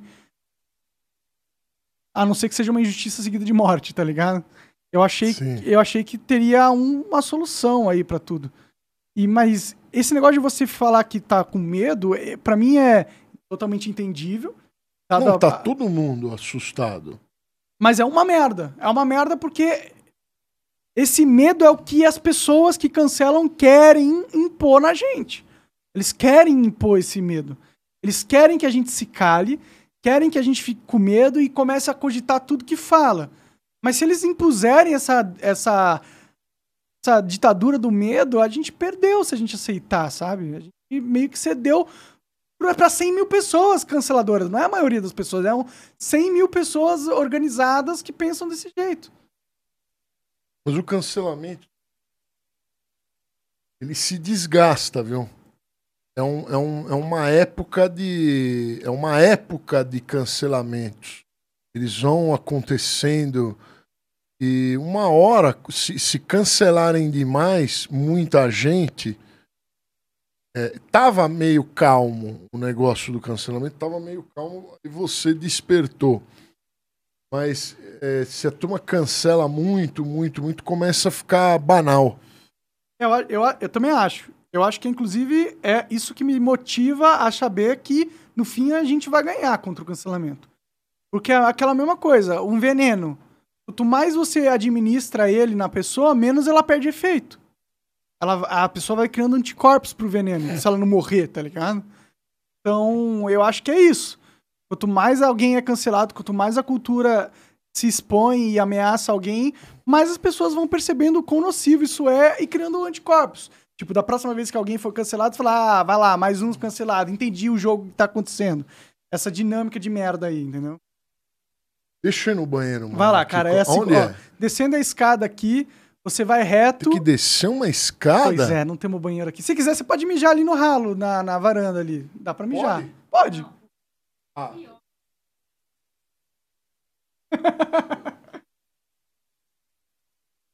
Mas não, Coca, fica aí que eu preciso que você me mostre o, o, o chat. Fala aí o que, que a galera tá falando. Vamos conversar com o pessoal aí. Galera, manda mensagem aí, perguntas e coisa do tipo. Pra gente ir respondendo aqui. Vai, rapaziada, manda mensagem aí que eu vou ler aqui pro Monarcão. Tem umas mensagens que é paga, dá prioridade nessas aí, porque a gente é capitalista. É, mas não sei se vão. Tá. O que, que eles estão falando aí? Lê aí alguns comentários. Ó, o cara falou: chama o Xbox Mil Grau. Já chamei, vai vir aí. Ah, e ó spoiler da agenda. É, não, tá combinado já. Ei. Falem do Xbox Mil Grau. Esse Bilibili é da hora. Chama Xbox Mil Grau. Monark, você viu minha música? Luan Proença. Porra, cara, é possível que eu tenha visto, mas eu não tô lembrando de, do nome assim, não. Luan Chama o Arte da Guerra. Quem que é o Arte da Guerra? Cara, eu acho que é um canal que o cara fala de militarismo, mas não tenho certeza se Pode é ser, isso. legal ver, ver uns papos sobre guerra, né? O Ancapsu vem aí dia 20, ele fala bastante sobre a guerra da Ucrânia com a guerra na, da Rússia também, Ucrânia versus Rússia. Eu quero saber a opinião dele, porque a gente só ouve de, tipo, cara que tem bacharelado em política internacional, e até onde eu sei, o Ancapsu é só um cara com uma opinião muito foda, com uma visão de mundo foda, de mundo foda, e ele, tá, ele meio que dá suas opiniões aí, eu acho bem interessante, cara. Vai ser um papo bem, bem, bem foda, bem esclarecedor. Olha lá, chamo hoje no mundo militar. Esse eu tenho certeza que é canal de militarismo que eu conheço, mas o Arte na Guerra eu não sei quem não, é. Esse hoje, hoje na, no mundo militar eu, eu conheço pra caralho. Eu já vi vários tweets deles. Eles ficam acompanhando a guerra e tal. É legal esses canais de guerra, né? Guerra é uma parada interessante, né? É tipo. É quando os seres humanos meio que deixam todas as regras de lado e vão se matar. Então eu acho que tem uma parada muito interessante nisso, né? Trágica, horrível, mas é interessante, pô. A guerra, né? A guerra, tudo pode acontecer, né? Em teoria. O cara perguntou se você trocou a maconha por um cigarro eletrônico. Cara, seria trocar se antes eu já não fumasse cigarro eletrônico. O que eu fiz foi dar uma diminuída bruta na maconha. Eu não não fumo mais 20 milhões de cigarros por dia de maconha. Eu tô. Eu fumo ainda, eu ainda fumo, eu ainda tô fumando. Mas eu, eu tô evitando de fumar ao vivo, por enquanto. Eu acho que eu quero fumar ao vivo em algum episódio aí no futuro, sendo com uma, uma galera que tem, né, tem esses gostos pela ervinha. E, mas eu, eu quero que a maioria dos episódios sejam episódios mais sóbrios, né? Porque sei lá, né? Eu acho que eu sóbrio, eu concatenizo melhor as ideias. De certa forma, né? Também acho. Aí, rapaziada, o Vinheta tá chegando, vai retomar o papo aí. Chega aí, Lorde Vinheta. Pior que eu preciso mijar também, eu tô tomando uns Red Bull aqui. Ah, Chama a tua esposa aí pra aqui? conversar com você, cara. Quer vir? Ah, vai lá, vai lá. Enquanto... Aí, gente, se quiserem fazer pergunta pro vinheteiro, Vou ler aqui pra ele, hein? Manda. Vamos ver aqui. É que muito. Esse chat aqui, cara, não tem. Fala, moderação. A galera manda muita coisa, difícil pegar algo interessante. Mas manda aí, rapaziada. O vai responder vocês. Xingando muito? Não, não. Elogiando? A galera, a galera costuma spamar muito a mesma mensagem, assim. não tem, não tem modo, modo lento, não tem nada assim que eu possa filtrar um pouco, sabe? Então, tem, tipo, cara tá aqui, ó. O cara, por exemplo, vou, vou ler uma mensagem aleatória aqui. O cara falou, ó, o vinheteiro cagou no ralo. Não consigo nem ler, ó. Vinheteiro cagou no ralo. Falou que você foi no banheiro e cagou no ralo. Mentira, não cagou não, rapaziada. Ou cagou também, viu, né? Ó, vinheteiro. Posso ler qualquer uma que, que pode, mandar pode, aqui? Pode Vinheteiro, você tocaria uma pra mim? Nossa, eu escuto isso aí há 15 anos atrás. Essa piada enfadonha. Ó, vinheteiro, você tem ou pretende criar um canal no Rumble? É, não, por enquanto não. Tá. Hum. Ó, vinheteiro, fala, fala do Paulo Cogos. O cara falou aqui, fala do Paulo Cogos. O que, que você acha dele? Sabe quem é o Paulo Cogos?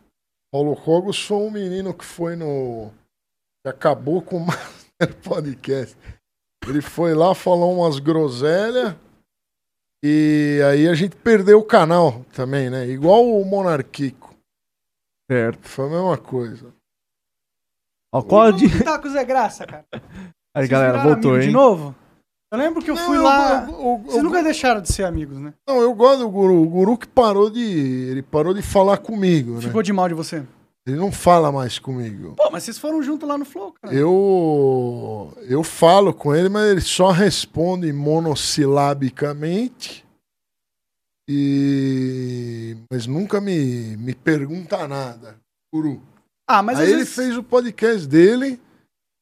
O Laert... Não, o Laert é o não, cara mulher que vai eu faz, você, é. fazia, aí eu parei. Parou? O Ah, Billcast? não, não, não crescia, não dava view. Demora, porra. É, mas daí Viu, eu, assim, mas daí tinha eu uns episódios com 50, 60. Aí eu. Não, mas é que é. Tu queria ser o Podpah. Não, o senhor pode pá.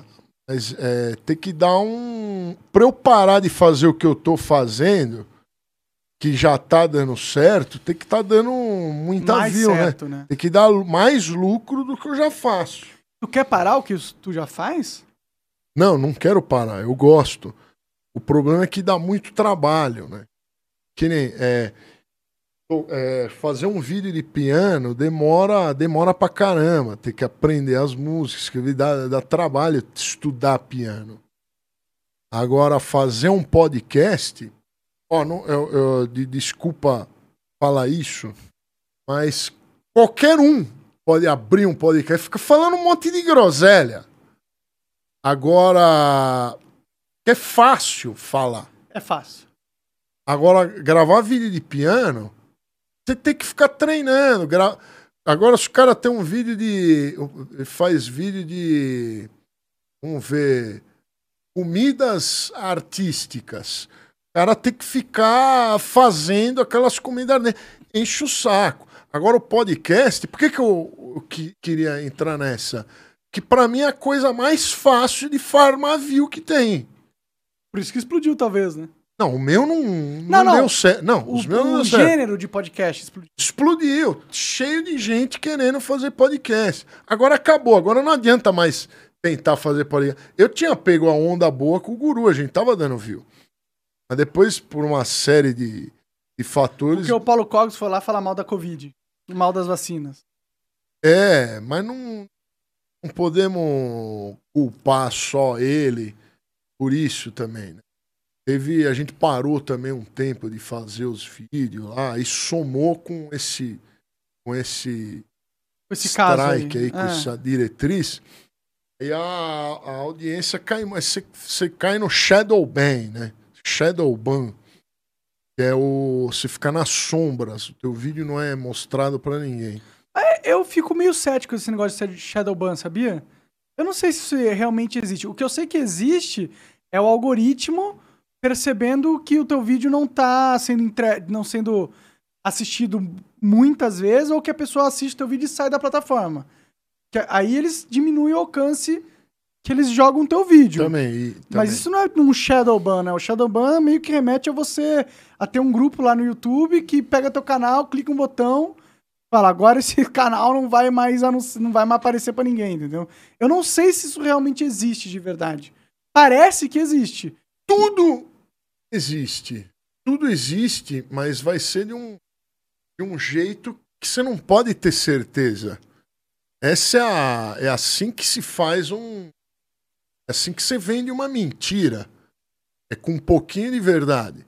Hum. Você faz um vídeo, ele deu lá, ele tava dando um milhão. De repente ele deu 3 mil views. É, você não sabe, você não tem como provar se ele foi Shadowban, se o seu vídeo é ruim, se as pessoas não têm interesse, ou se o tema que você abordou, o vídeo é excelente, mas as pessoas que te seguem não, não se interessam por. Não dá pra saber. É, eles Não não, dá são claros, saber. não são transparentes nesse Não, sentido. ninguém, nenhuma plataforma é. Sim, nenhuma. isso é verdade. Nenhuma. Então, não dá pra saber. É, eu, eu só imagino que, tipo, eles não iam dar esse poder pro, pros caras no Brasil, entendeu? De ficar controlando o que acontece na plataforma, não. É os gringos. Não acho que os gringos é. do YouTube ia dar esse botão pros caras, tá ligado? Eu também não acredito, pra dizer a verdade, tá? Outra coisa que a turma fala muito, que eu tenho certeza. A turma fala assim: ah, eu vou fazer. Isso falando da plataforma YouTube, né? Ah, vou fazer shorts. Eu não vou fazer short porque o short vai estragar o engajamento do vídeo normal. Eu tenho certeza que isso é uma besteira. Eu acredito nisso também. O, o que fode dos shorts é porque quando você vai entrar no canal tem um monte de videozinho curto e os vídeos mesmo são a fonte principal do canal, ficam meio perdidos ali. Não, mas ele é Talvez outra categoria nesse... de vídeo. Eu tenho certeza que ele é outra categoria de vídeo. Não, mas eu, eu digo mesmo do, da, do usuário. O usuário, às vezes, ele clica no teu canal para ver teus vídeos, entendeu? Tipo, ele vai lá na aba de vídeos. Aí se ele vê uma bagunça de um monte de shorts e os vídeos que ele queria mesmo estão lá para baixo ou estão tudo misturado, talvez impeça dele chegar realmente no teu vídeo por uma questão de user interface, não por uma não, questão de algoritmo, sabe? Nesse exemplo que você deu, eu não acredito.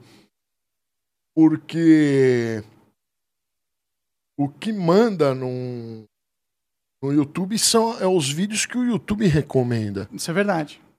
Ninguém entra em canal e vai procurar. Quando você entra num canal, eu entro no canal dos outros para ver quanto tá dando de audiência o canal dos caras. Eu gosto de olhar e falar assim: ah, o meu dá mais o desse cara dá menos. Eu olho muito, tô sempre olhando. Eu tô sempre vendo esses músicos de merda aí, ó. Eu tô sempre entrando no teu canal e olhando se você tá dando view ou não, tá? Mas eu não vejo o teu vídeo. Se eu ver o teu vídeo, eu vi ele por um segundo só pra sair e. e, e, e Fudeu o teu algoritmo. E, e te ferrar. Você acha só, os... vejo, só vejo a audiência. Como que é a comunidade dos músicos aqui no Brasil? Os caras se ajudam, faz collab? Cara, eu, eu, eu sempre falo que quem me acolheu foi a, a comunidade de humoristas, né? É, é, a galera do humor eu conheço todo mundo. Músico eu não conheço nenhum. Não conheço nada. O músico, o músico ele não, não ajuda. Eu, eu tô lembrando, há duas semanas eu fui lá no Pânico. Aí foi um menininho, um humorista novo. Eu não me lembro o nome dele. Como é que ele chamava? Um humorista novo lá, esqueci o nome dele. Eu falei, e aí, como é que você veio aqui? Ah, o Morgado me indicou, o Rogério Morgado. Então, aí eu falei assim, o, Mor, o Morgado, o Morgado tá sempre trabalhando na, na área do, do stand-up, né? Ele é reconhecido. Então, ele pegou e convidou um humorista de menor calibre, que era esse, e levou no pânico. Levou no pânico. O pânico é um, é um programa grande e o pânico ainda aceitou esse humorista pequenininho para fazer suas palhaçadas lá. Aí ele, então, na música não tem. Então o humorista ele ajuda outro humorista. Então, o Morgado acreditou, falou: Ó, esse menino. É bom. Eu gosto dele. E indicou lá no Pânico. Então, mostrou o trabalho dele. Entre músicos, eu não vejo um músico ajudando o outro. Aqui no. No Brasil. No Brasil. É meio merda eu, isso aí, né? É ruim. Ele, ele, eles são muito Arrogantes? Ele tem muito medo, ele tem de muito competição. medo de, de competição. Muito medo desse negócio. No humor também tem isso, viu? Também tem esse negócio de um não ajudar o outro. Mas foi o meio onde eu mais vi gente levando o outro, assim, se ajudando. Ah, vou levar esse cara aqui que ele é engraçado. Ah, vou levar esse outro aí. Agora na, na música eu não. Eu só vejo dor de cotovelo. E pior que é tão positivo quando se cria uma cultura dentro de um segmento que envolve você abraçar quem está começando, porque não só você acaba descobrindo novos talentos, mas você dá uma dinamicidade para a comunidade que é muito necessária para ela prosperar, entendeu? Quando tem várias pessoas novas se surgindo de um ramo específico, a percepção para quem está de fora é que aquele ramo está em ascensão, né? E, e, e é não só a percepção de fora, mas é também uma, uma condição natural da vida. Se você tem muitas pessoas talentosas entrando dentro de um ambiente, a, a, competitividade, a competitividade, que é o que a galera tem medo, vai também fazer com que surja um cenário mais forte. Né? Porque é necessário que seja competitivo, né? E se você tem um ambiente que não é competitivo, você tem um ambiente que vai acabar sendo.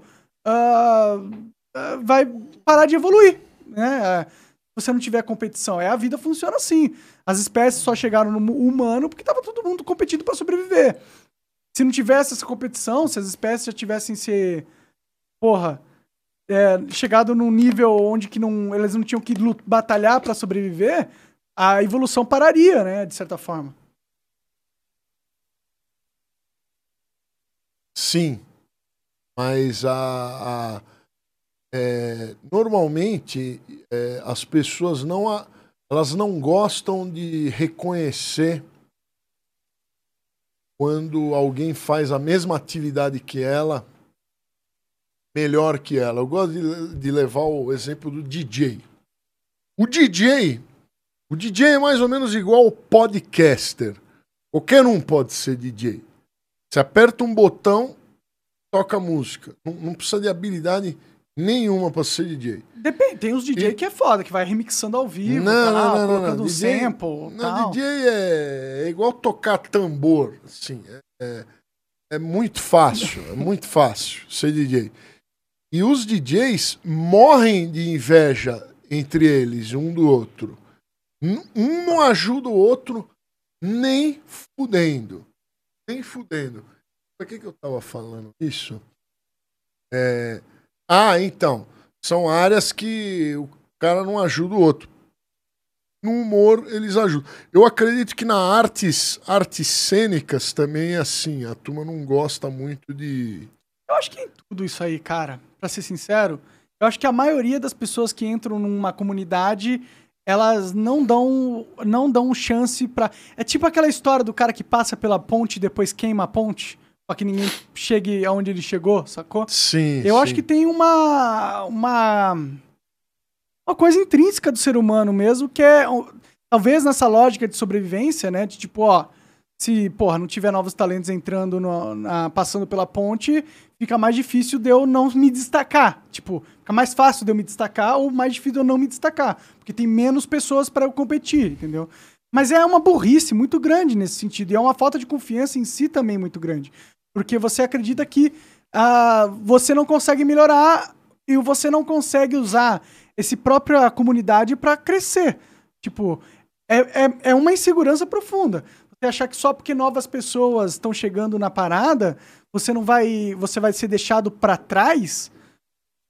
Tipo, é, é, é, total não confiar no seu taco, tá ligado? É total não confiar que você não pode atingir outras coisas que você, na verdade, pode. E que, e, na verdade, aquele cara que você acha que vai competir com você é o cara que vai te ensinar truques que você não descobriu, vai aprender coisas que você não descobriu e que você vai adicionar o repertório. Porque no final das contas, cara que tem mais experiência, ele é sempre o cara que tem a vantagem competitiva dentro da parada. Sim, sim. Ele tem mais sim. nome, mais reconhecimento, ele tem uh, mais tempo mesmo de aprendizado. E, e, porra, isso deve ser o suficiente para você continuar se destacando mesmo com pessoas novas talentando entrando mas, no cenário. Mas, é o, mas o problema é, é igual numa empresa. Você tá trabalhando numa empresa, aí você ficou velho, tem 50 anos, aí chega um moleque de 18 anos é, mais bonitinho que você e rouba o teu emprego, entendeu? O vé, ele, ele vai sofrer. Vai sofrer, se... mas todo mundo tem esse medo. Mas é que se o cara com 18 anos conseguiu roubar teu emprego só porque ele era mais bonitinho, então tu não era muito bom nessa parada, tá ligado? É, o cara era. É. Então, então é aí que vem a tal né? proteção. Né? Aí que vem a negócio do, das pessoas da inveja de se tentar se proteger disso aí. Sim, mas no, você concorda comigo no final das contas isso, isso é, uma, é, um, é uma estratégia de pessoas que são fracas? Não, é óbvio que são. Óbvio, quem é bom mesmo não, não tem medo do. Competição. Do. Competição. Vai abraçar. Exatamente. E é uma merda, as pessoas precisam entender isso, né? E que bom que na comédia existe isso, né? Já, já pensou no trazer... Mas tem, tem, mas tem, tem cara cuzão também. Na, na comédia? Com... Não, comigo nunca fizeram nada de errado, mas tem também o cara que não gosta porque o outro tem as piadas mais engraçadas do que ele. Tem isso também. E aí fica ferrando o outro. Tem. Ah, isso é Tem, tem do também. ser humano. Mas, mas o que eu quis dizer é que é o meio, o meio dos humoristas parece ser o mais Aberto. é, saudável dos que dos, dos meios que eu já conheci. Tu já pensou em, sei lá, pegar uns moleque novo na música e dar um, um up neles? Se eu tivesse tempo, faria. Mas por enquanto eu. Tu não tem um talento, assim, que você vê, um cara que você acha muito talentoso no, no, no mundo da, da música, assim, que você fala, puta, esse cara só precisava de um empurrãozinho pra ele, pum, deslanchar. Se eu ver. Se eu ver, eu não vou dar empurrãozinho, não, viu? Eu quero ser o maior canal sempre. Não, tô brincando. Não tem. Eu não vejo nada que me, me impre... Às vezes eu vejo alguns canais impressionantes, mas eles duram pouco, assim, de alguém tocando algum instrumento muito bem, uma puta produção, mas de- aí o cara desiste. De repente. Tu, tu lembra de algum? É porque não adianta. Eu lembro, eu lembro de, um- de uma pianista russa tocando lá uns Star Wars. Isso um pouquinho depois que eu comecei a tocar as músicas, deve ter sido 2013. Aí fez uns vídeos lindos lá, era bom. Depois o canal morreu.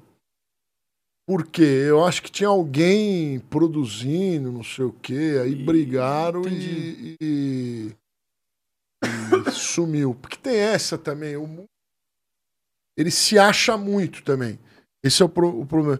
Tem que tomar muito cuidado.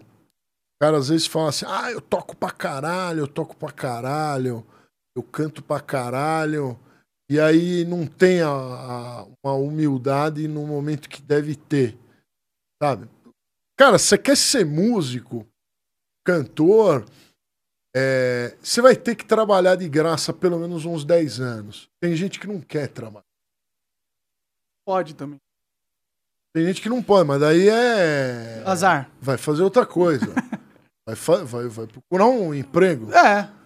E vai sustentar a sua carreira de músico à parte ali, como Né? Tem outra... cara que fica me enchendo o saco assim, ai, me dá um piano. Você tem tantos pianos, me dá um piano. Eu não tinha tantos pianos, eu fui comprando conforme a minha, minha carreira foi melhorando. Então, se você quer um piano, se você quer um instrumento, vai vai se esforçar para arrumar um instrumento. Sim. Não venha pedir, porque depois a gente dá, já aconteceu de eu dar um, Um um instrumento e e aí tá tocando, ah não, desisti. Aí eu sou um idiota. É. Podia ter dado para alguém que ia aprender, Verdade? entendeu? É, não, tem muita gente que quer tudo de mão beijada, né? Que quer Não, a chegar- maioria. É. A maioria é aquele papo. Querer não é poder. Tem muita gente que fala assim: "Ah, mas eu queria fazer isso. Ah, eu queria esculpir coisas, né? Fazer esculturas. Tu tem essa pira? Eu queria. Aí eu fui tentar. Peguei lá um estilete, blá blá blá blá blá blá blá blá.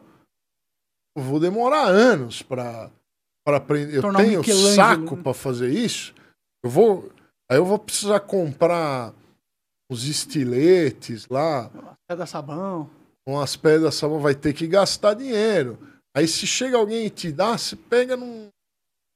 dá o devido valor também. Por isso que é bom você comprar o seu próprio instrumento. Ninguém dá ele pra você. É, e hoje em dia tem aqueles tecladinhos de, de sopro, né? Uma cordinha aqui. Taguinho, você vai tocando e tocando. É, a escaleta. Bara- Eu odeio é as baratão. escaletas. Tu odeia esse negócio? Odeio. Eu tenho alguns vídeos que Eu já vi odeio, um, já vi. Por que que tu odeia?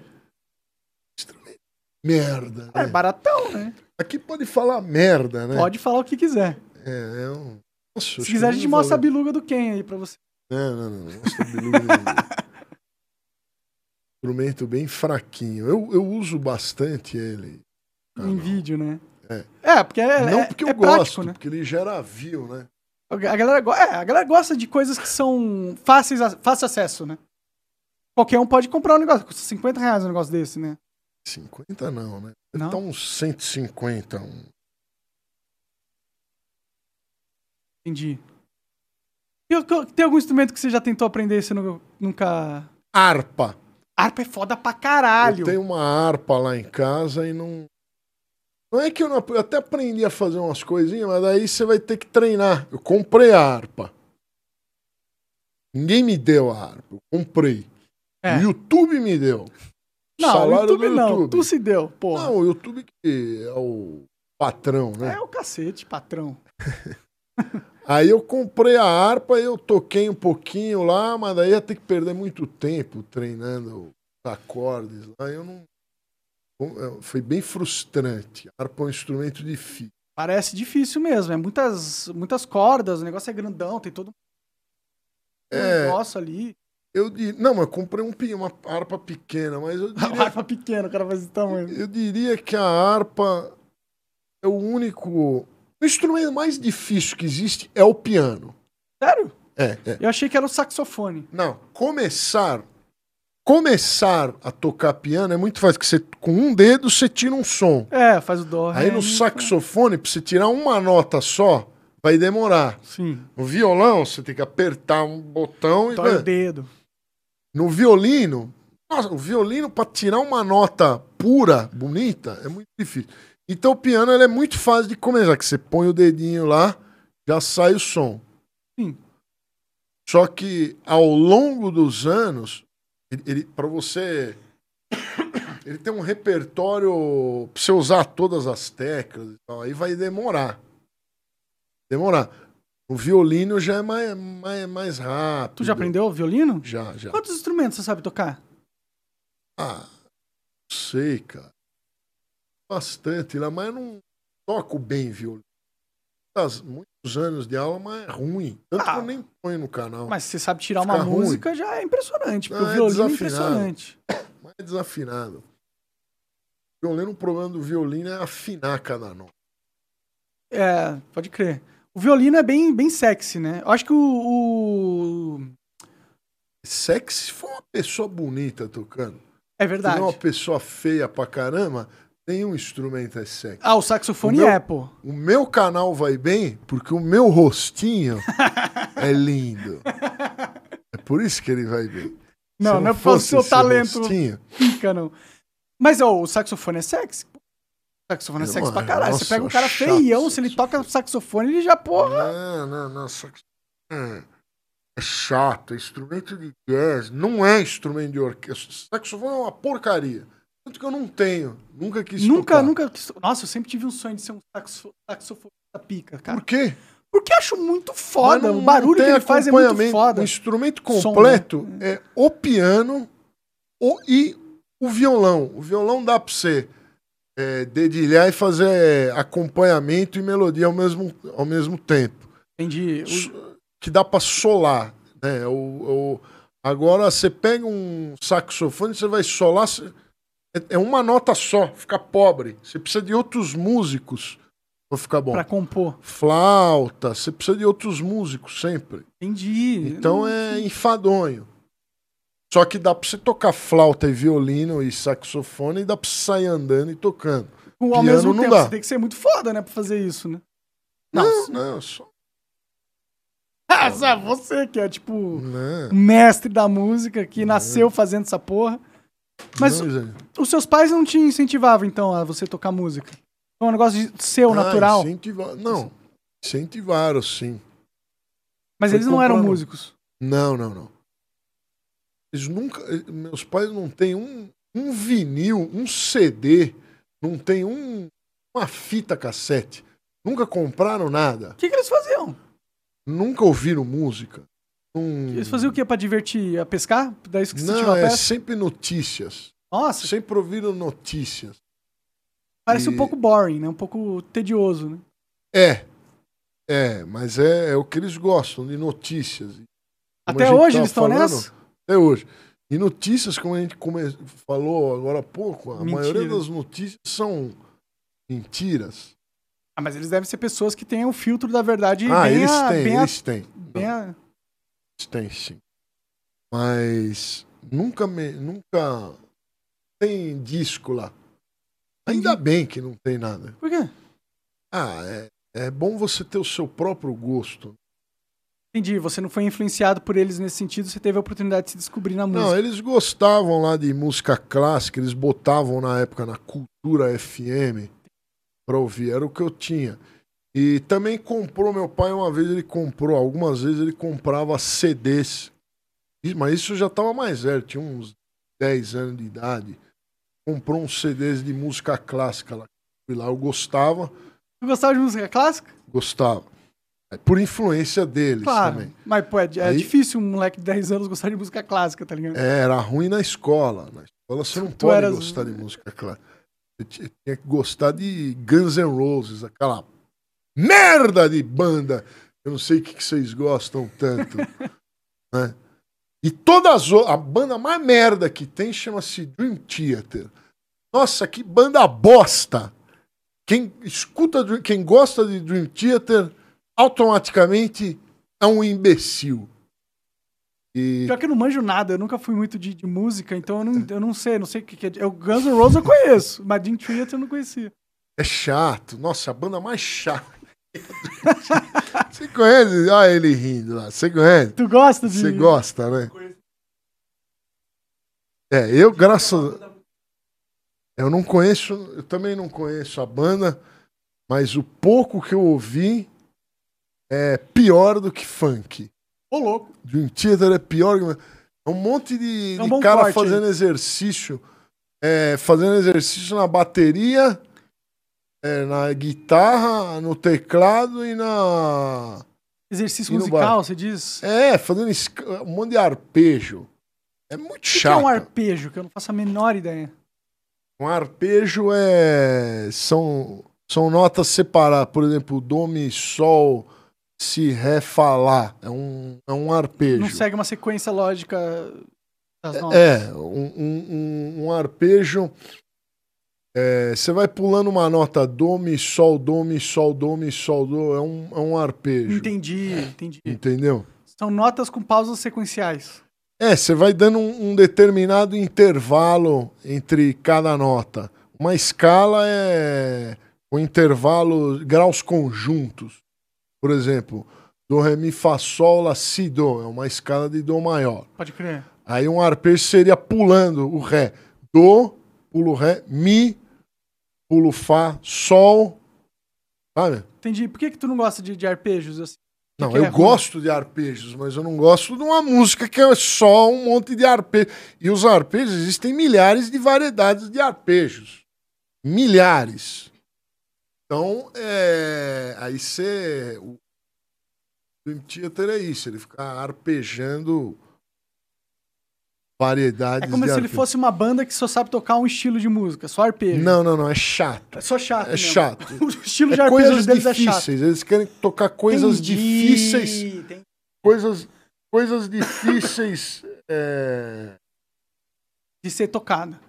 De ser tocada. É isso. Eles é querem. É, é tipo uma medição de pau de músico. Assim, Isso, exatamente. Eles não estão ali realmente querendo compor uma música foda, eles querem compor uma música que o pau deles pareça maior. Dentro da, dos É músicos. se achando. É Entendi. eles se achando. O Rhapsody é isso também, não? Quem? Rap... Você nem sabia o Rhapsody, né? Não conhece. É uma Ah. banda de metal. Não, não conheço. Eu sei que eles Ah. têm umas músicas tecnicamente muito complexas. A Rapisódia Húngara número 2, que é uma música do Liszt, é uma música cheia de trêmulos, é, de coisas difíceis, mas ela é bonita. A estética da época permitia fazer uma coisa difícil e bela ao mesmo tempo. Que é o que você deve tentar fazer, né? Difícil Isso, por ser isso. difícil, foda-se, né? Exatamente. É, aí vira medição ser de pau. Não vale, não vale a pena. É. E, qual que é o estilo de, tipo, o que, que você mais gosta numa música, assim? O que, que ela precisa ter pra você falar, puta, que música foda? Notas musicais. O funk, funk carioca, ele não tem notas musicais. Você não consegue tocar num instrumento funk. Funk ele é falado. Ah, minha biluga, a champola. lá." Você não consegue emitir essas articulações Não num consegue traduzir instrumento. num, num teclado, num, num- com- ou não num consegue. violão. Então, automaticamente isso não é música. Se Entendi. você não consegue transformar uma música, botar ela num instrumento. Outra, uma música que é muito ruim, é horrorosa, fez muito sucesso, é gringa, pra turma não falar que eu só falo mal da Dos bosta do funk, é aquela. É. Gangnam Style. Gangnam Style, pode não crer. tem nota lá. Até Opa, que o Gangnam refrão. Style. o- Isso, não tem nota. Como é que você vai fazer? Opa, Gangnam Style. Opa, Gangnam Style. Vai tocar isso no instrumento. Não dá. E eu consegui, hein? No meu canal eu botei essa Ué, música aí cara, na se época. não dá, como que tu conseguiu? Não, não, eu fiz qualquer coisa. Eu coloquei qualquer coisa lá e escrevi que o título Gangnam Style. Entendi. Aí é uma clickbait? É. É uma mentira. Eu não consegui tocar Gangnam Style do jeito correto, mas eu peguei e joguei lá. Tem cara que falou: ah, legal, deu um monte de view. Mas é, é isso, entendeu? Entendi. Gente tava falando de mentiras, né? A gente, todo mundo, isso é uma mentira. A minha versão de Gangnam Style, é uma porcaria. Ah, não é bem uma mentira, porque você tentou fazer algo parecido, né? Só não porque conseguiu eu não gostava, tá? Não porque eu gostava da música. E sim pra farmar É, views. é, porque hoje em dia faz todo sentido. Tá rolando um hype de alguma coisa, quando a música tá em altas, fazer conteúdo dessa música vai gerar mais cliques. Isso aí é, isso é o seu trabalho, né? Não é nada É um horrível de você fazer, né? Exatamente. Totalmente entendível. Ou música ruim. né? Pior que eu fiquei viciado na época que lançou, cara. Assisti várias vezes. Cê- então, você ficou viciado, ó. Vou te xingar agora. Mano, Você, você foi fraco. Por quê? Porque você ouviu aquela música, viu que ela tinha bilhões de views e falou: vou gostar dela porque ela tem bilhões de views. pode Então ser, gosto dela. pode ser, pode ser. Eu gostava da, da- do clipe, eu achava interessante. Eu nunca tinha visto um coreano Você gostava do clipe porque tinha bilhões de views. Não é porque o clipe é legal, porque o clipe é uma bosta. Mas o que, que vem primeiro? O ovo ou a galinha? Pra ele ter atingido bilhões de views, ele tinha que ter alguma coisa intrinsecamente valoroso naquela obra pra ter atraído gente. Boa pergunta. Boa pergunta. Eu, na época, ele foi tweetado. Britney Spears. Alguém divulgou aquela porcaria. Alguém divulgou. E aí, ele largou com um monte de view. Aí, aí como o clipe ele é, sim, levemente interessante. Ele não é uma porcaria, o clipe. Não é. Sim. Aí você assiste, tem o Candy Crush. Então, quando você tem um produto mais ou menos razoável e uma boa divulgação, você atinge as estrelas. É, o. Agora, ag- agora se você tem uma obra-prima, mas não tem divulgação, a obra-prima vai ficar na gaveta. Agora, se você tiver uma coisa maravilhosa e uma boa divulgação, aí você O poder do marketing. píncaro, como diria o guru. É, mas eu, eu gosto de, de acreditar que todas essas é, mídias que atingem um sucesso absurdo, tipo bilhão de views, sei lá quantos tem o Gangnam Style, ele tem que ter alguma coisa ali que é interessante, porque senão qualquer coisa que fosse divulgada, fosse minimamente boa, ia atingir o patamar, né? Você devia ter falado assim pra mim, ó, uma boa argumentação. Devia ter falado assim, ó. Quando eu falei que o Gangnam Style é uma bosta. Você devia falar, ele é uma bosta para você. Talvez para um bilhão de pessoas ele seja interessante. Mas não. E é uma bosta. Tá? É, Quer mais uma água? Não, não, não. Tá com a bexiga. Quero um café. Quer um café? Eu ver. E pesca, cara. Eu sei que você gosta de. E esse negócio aí, Be- Best Pro Shop, que porra é essa? aí? Best Pro Shop é a loja é a loja do é uma loja lá nos Estados Unidos de pesca Ah, é dos enorme. Estados Unidos. Aí eu comprei esse boneco por 10 dólares, Barato. muito barato. Aí eu vim com ela, como ninguém é dos Estados Unidos, que a gente, eu tô fazendo a propaganda do da Best Pro Shop. Pode crer. Ninguém vai. Não mesmo. Então, Tá sendo patrocinado! é, não tô sendo patrocinado. Infelizmente, né? Mas, ô, por que que. Por Fala. que, por que que tu gosta tanto de pesca, cara? Gosta de pesca? Tá vestindo um boné de Ah, pesca. é. é Porque eu comecei a. Eu acho que eu gosto, porque eu comecei. Quando eu era Criança bem também? pequenininho. Não é eu comecei, tem uma foto minha com a vara de pesca. Quando eu tinha um ano e meio de idade. Aí eu gostava de. Posso falar? Aí eu gostava de. ele, Pode Ah, jogar. também. Tanto faz se aparecer. Aí eu gostava de, de peixes, né? Ah, E. E aí eu tive aquários. tu tem um tal. aquário lá na tua Tenho, casa? tenho, sempre tive aquário. Tu entende de raça de peixe, essas paradas? Muito, muito. Entendo profundamente. Pra Ah, dizer a verdade. Das espécies brasileiras eu conheço bastante. É que a turma não se interessa muito por isso, né? Pô, pior que eu Mas discordo, eu- viu? Tem uns canais de pesca brasileira aí gigantesco, pô. Pesca é forte no Brasil. Tem, tem, tem, tem. Inclusive o, o teu Johnny Hoffman. Você devia conversar com o Johnny Hoffman. Ele é brasileiro? Acho que ele vem é aqui. gringo. É, nome gringo. Meu amigo é, me levou pra pescar lá no Pousada do Manteiga. Depois eu te passo o contato aí. Ele, ele gosta de falar de Amazon. Então, é... Mas o que, a gente tava falando? Eu tava perguntando por de onde veio sua paixão por pesca. Então, a, a pesca é uma, é uma coisa meio inti- instintiva sua, né? É igual a caça. Por que, que as pessoas gostam de caçar? Porque é, antigamente os seus antepassados, botar aí 5 mil anos, 8 mil anos, é, ele precisava Caçar pra caçar e sobreviver. pescar para sobreviver. Sim. Então está no, no, no DNA do ser humano caçar e pescar. Eu sou contra a caça, eu não gosto de matar animais. Sério? É, é igual peixe, eu também não mato os peixes que eu pesco. Às vezes eu como um, né? É a sobrevivência. Eu acho total natural você É. matar um peixe ou uma caça tal.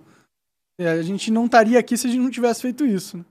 Exatamente. Então eu acho que vem daí, vem do, vem do DNA. E, e você não deve gostar, talvez porque você não teve muito contato com, Com pesca. com natureza. Não, mas pior que eu tive. Eu teve? gosto de pescar. Não acho, eu não acho ruim, não. Quando você, quando, você, quando você tem contato com natureza, árvore, floresta. Eu era escoteiro, cara.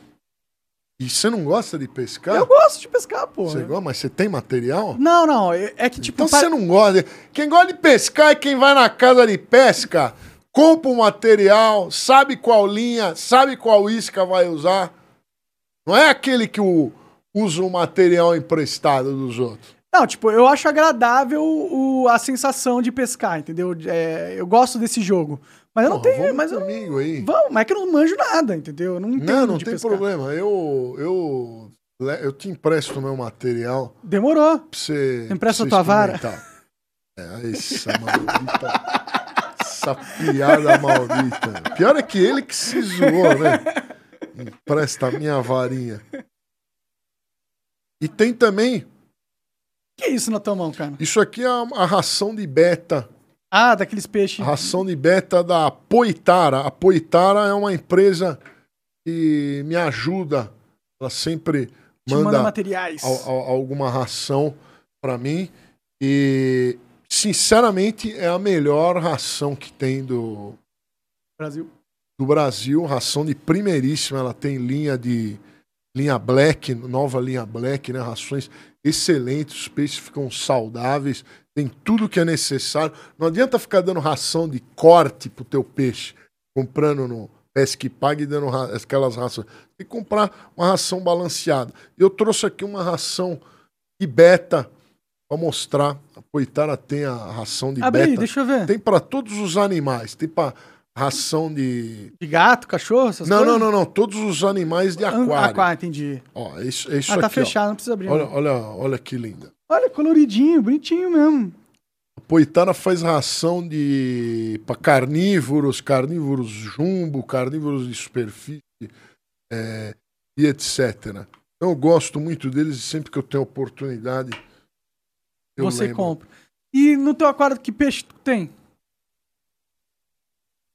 Eu tenho piraputangas, tenho quatro piraputangas, um jurupê 100.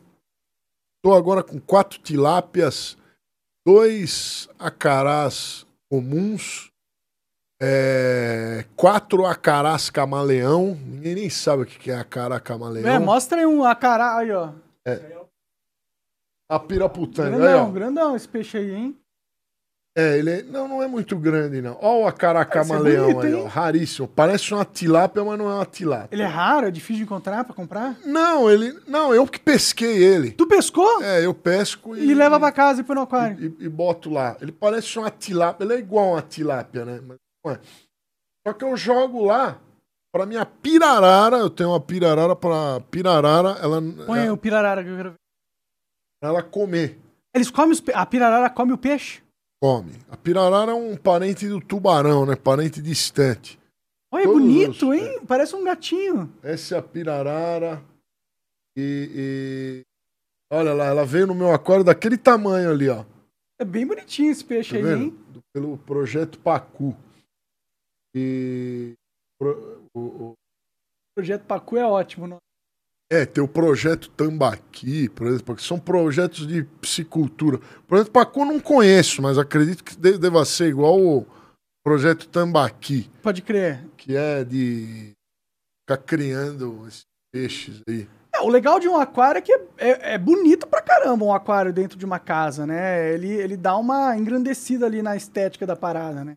Mas deve É. dar um maior trabalho também, né? Cuidar do aquário, né? Limpar, saber a comida certa, deixar os peixes não se matar. Você tem que escolher as raças específicas pra rolar um, um ecossistema ali, né? Porque se colocar uma raça muito carnívora, ele vai matar todos os peixes. Exatamente. A minha pirarara, ela matou um monte de peixe lá, comendo. Porque ela, ela comeu a, a tuvira, comeu o meu tucunaré, comeu o meu jacundá pinima, comeu...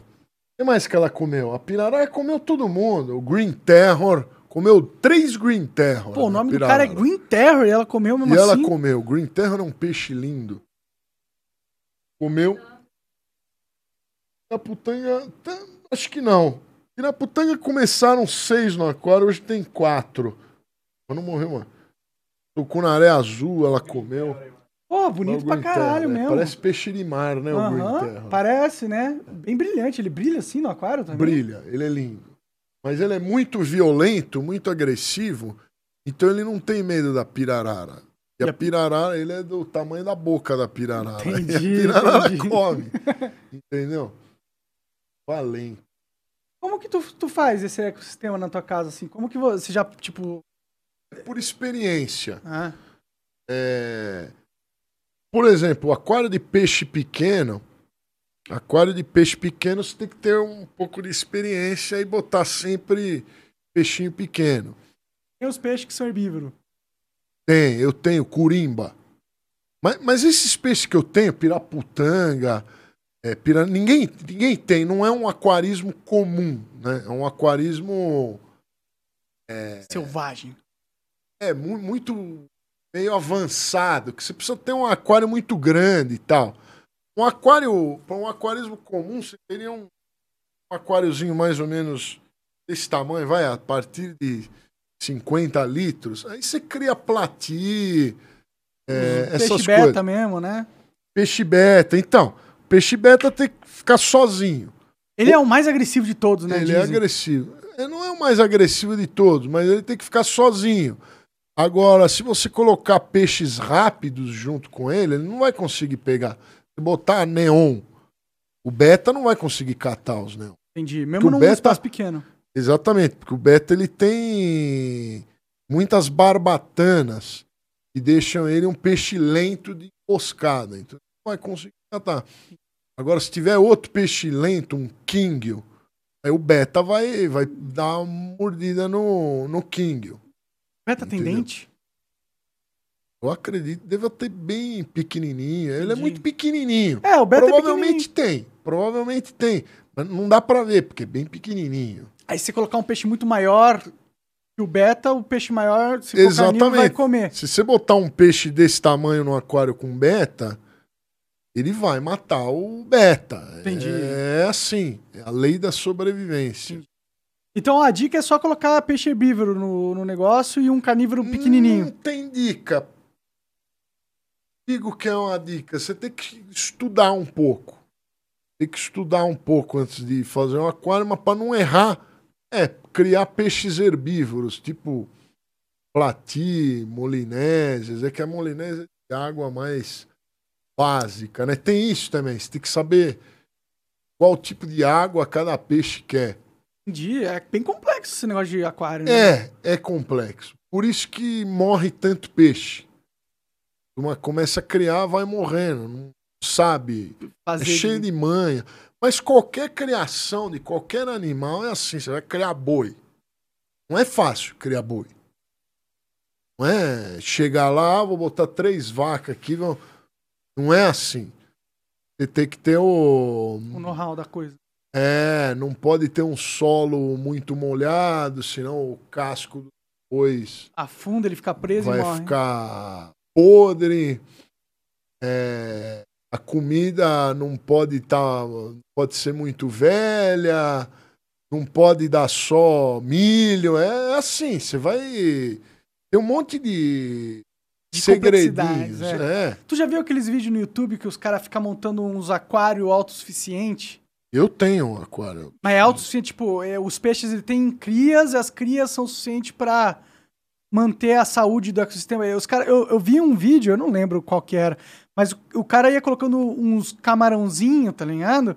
Aí eles iam se procriando, aí ele colocava um peixe, introduzia, o peixe vivia do camarão, aí ele comia a maior parte do camarão, mas ele não comia alguns, e aí esses alguns conseguiam ter filho. Isso. Isso é legal pra caralho. É, eu, eu queria fazer isso, é por falta de tempo. Eu, não- eu tenho um aquário que ele é autossuficiente, ele não precisa de bomba, não precisa limpar, não precisa de nada. Ele tem um monte de planta e tá com uma tilápia lá. E a água tá clarinha. Então a planta ela respira, solta o oxigênio, né?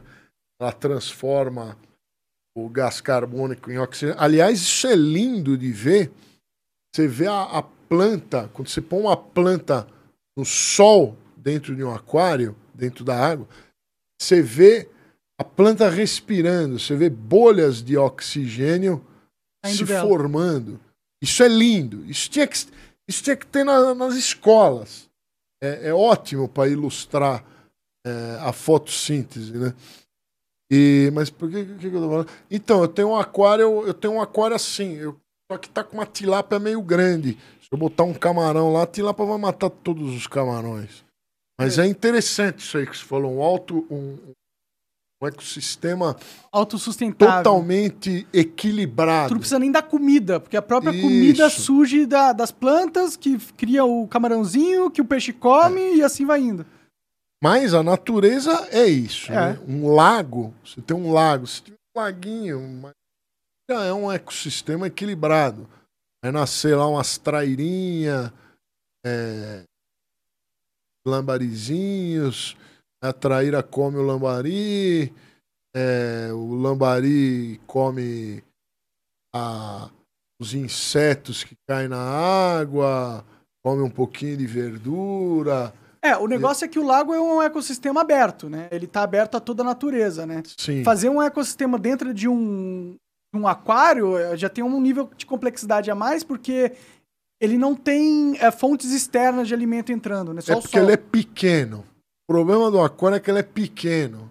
Então, quando você tem um lago, o, o ecossistema é mais fácil de ficar perfeito, né, em equilíbrio, porque ele é grande. A natureza equilibra ele. Você, você tem um aquário pequenininho, fica mais é difícil de equilibrar. Pode crer. Porque, por- outra, outro problema do aquário pequeno. Vai dar sol, sol, e de dia acaba o sol, vai ter oscilações de temperatura muito forte. Isso é ruim. Na natureza não, não existe essas oscilações de temperatura. Uma lagoa demora para a água esfriar. Pode crer, porque ela tem calor acumulado ali, né? Exatamente. No- no- é da hora demais. Eu tenho uma pira, assim, é, é que parece ser um hobby muito trabalhoso, entendeu? Não, não é não. Você devia. ter- O que saca é ficar dando comida todo dia lá. É. Mas, por exemplo, nos meus peixes, cada peixe come uma coisa diferente. é, nem todos comem ração. Tucunaré, por exemplo, ele não come ração, tem que dar peixe vivo. É mesmo? Não adianta nem botar filé de peixe lá. Tem que estar tá vivo. Tem que estar tá vivo, ele tem que caçar. Existem tucunarés que aprendem a comer ração. Entendi. Mas não é regra isso. E onde você compra peixe vivo pra dar? Nos pés que pague? Alguns eu capturo nos pés que pagues e outro, outros, às vezes, eu compro. Pirarara eu comprei. Tá, eu peço pro lá o Yuri, o Yuri que cuida do aquário lá. Um abraço. Yuri da Tri, Tritão. Ele que cuida, ele me traz esses. Já fez aquelas pescas esportivas? Que eu faço. Não, é. mas aquelas que você pega uns peixes de 300 quilos, ele vai puxando o barco, tá ligado? Não, eu vi um vídeo muito foda disso. Você milionário. É, cuidado. Não se empolgue. Não adianta você pegar e pagar, ah, vou pagar mil reais pra fazer uma pescaria de marlin azul. Corre isso ir lá e não pegar nada. Aliás, a maioria das pescarias, a gente não pega nada, né? É mesmo? É, de pegar peixe é difícil. Só depois de um certo tempo de experiência, de experiência aí você começa a pegar. Mas você vai num, num inverno, você vai no inverno num, num pesqueiro é, é muito pesqueiro lotado. Muito difícil pegar um tamba num pesqueiro lotado no inverno. Porque ele, o peixe para, o metabolismo para de. No inverno eles ficam tipo hibernação, não? Ele dá uma hibernadinha, ele Entendi. para, ele come menos, ele fica no, no verão acumulando gordura. Isso tamba, falando do comportamento do tamba. Tá ele fica no verão comendo e acumulando gordura. Aí chega o inverno, ele ele vai pro fundo, onde a água é mais quente. Às vezes ele até se enterra no barro para se proteger Camuflar. do frio. É, o ano passado teve um teve um inverno muito violento.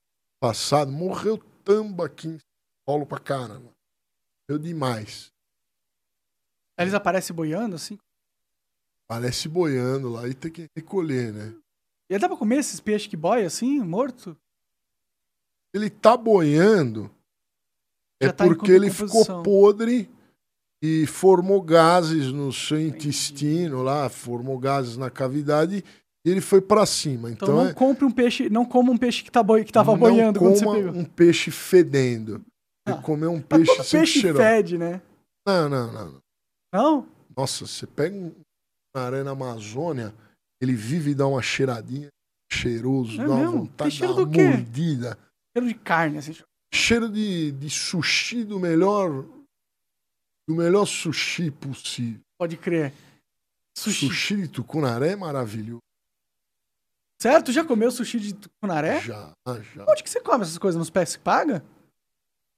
Na própria Amazônia. Você pega um tucunaré, passa a faca nele e faz o sashimi. Entendi, pô, da Ou hora.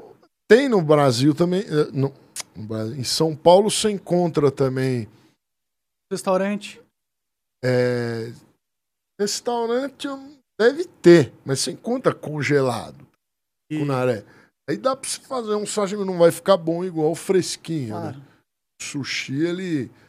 A graça do sushi está no frescor do peixe. Pode crer, né? Vai ser bem legal ir pescar, cara. E você poder, sei lá, uma fogueira na floresta e comer os peixes que tu. Tem é um bom, negócio é muito de. Nossa, estou de volta às minhas origens aqui, tá ligado? Sim. Vou aqui que eu vou aqui no banheiro. vai novo. lá, vai lá, vai lá. Espera. Espera. Já... Deixa ninguém me cansear. Tá preocupado demais com isso, cara.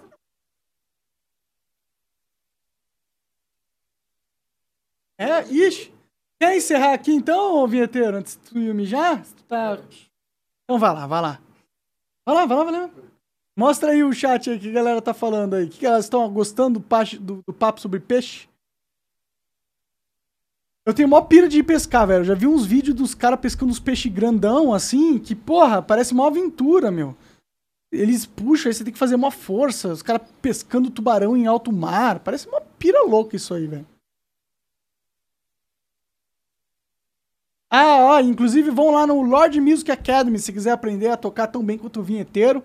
Ele tá ensinando, aparentemente. Então você vai lá, lordmusicacademy.com e já se inscreve lá, que não sei se já abriu o curso lá. O que a galera tá perguntando, Cocão? Pediram pra você dar spoiler da agenda.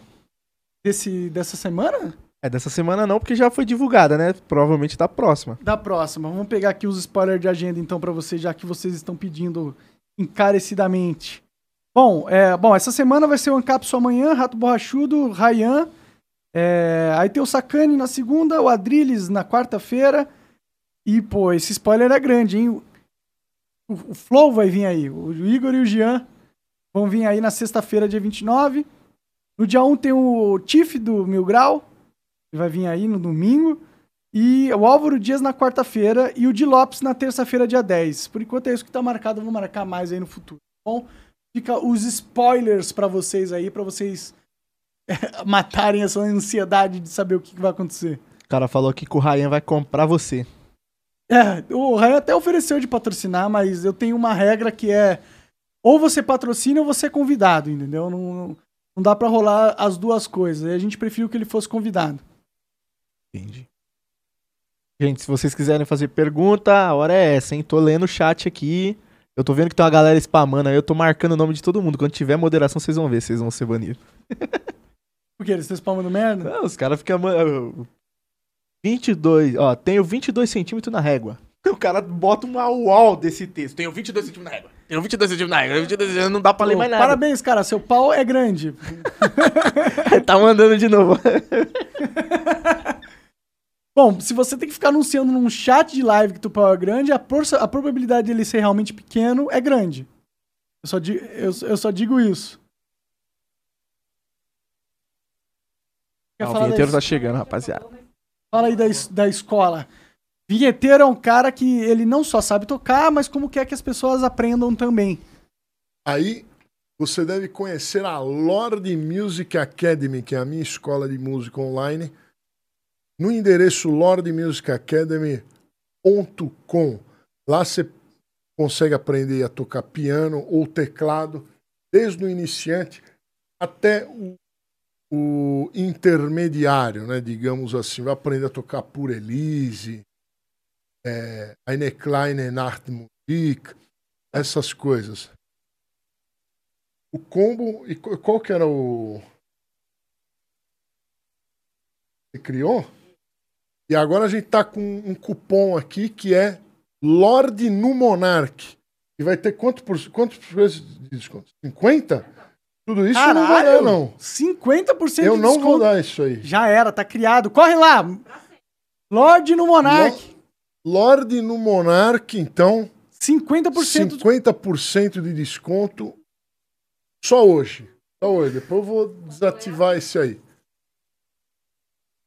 No- é.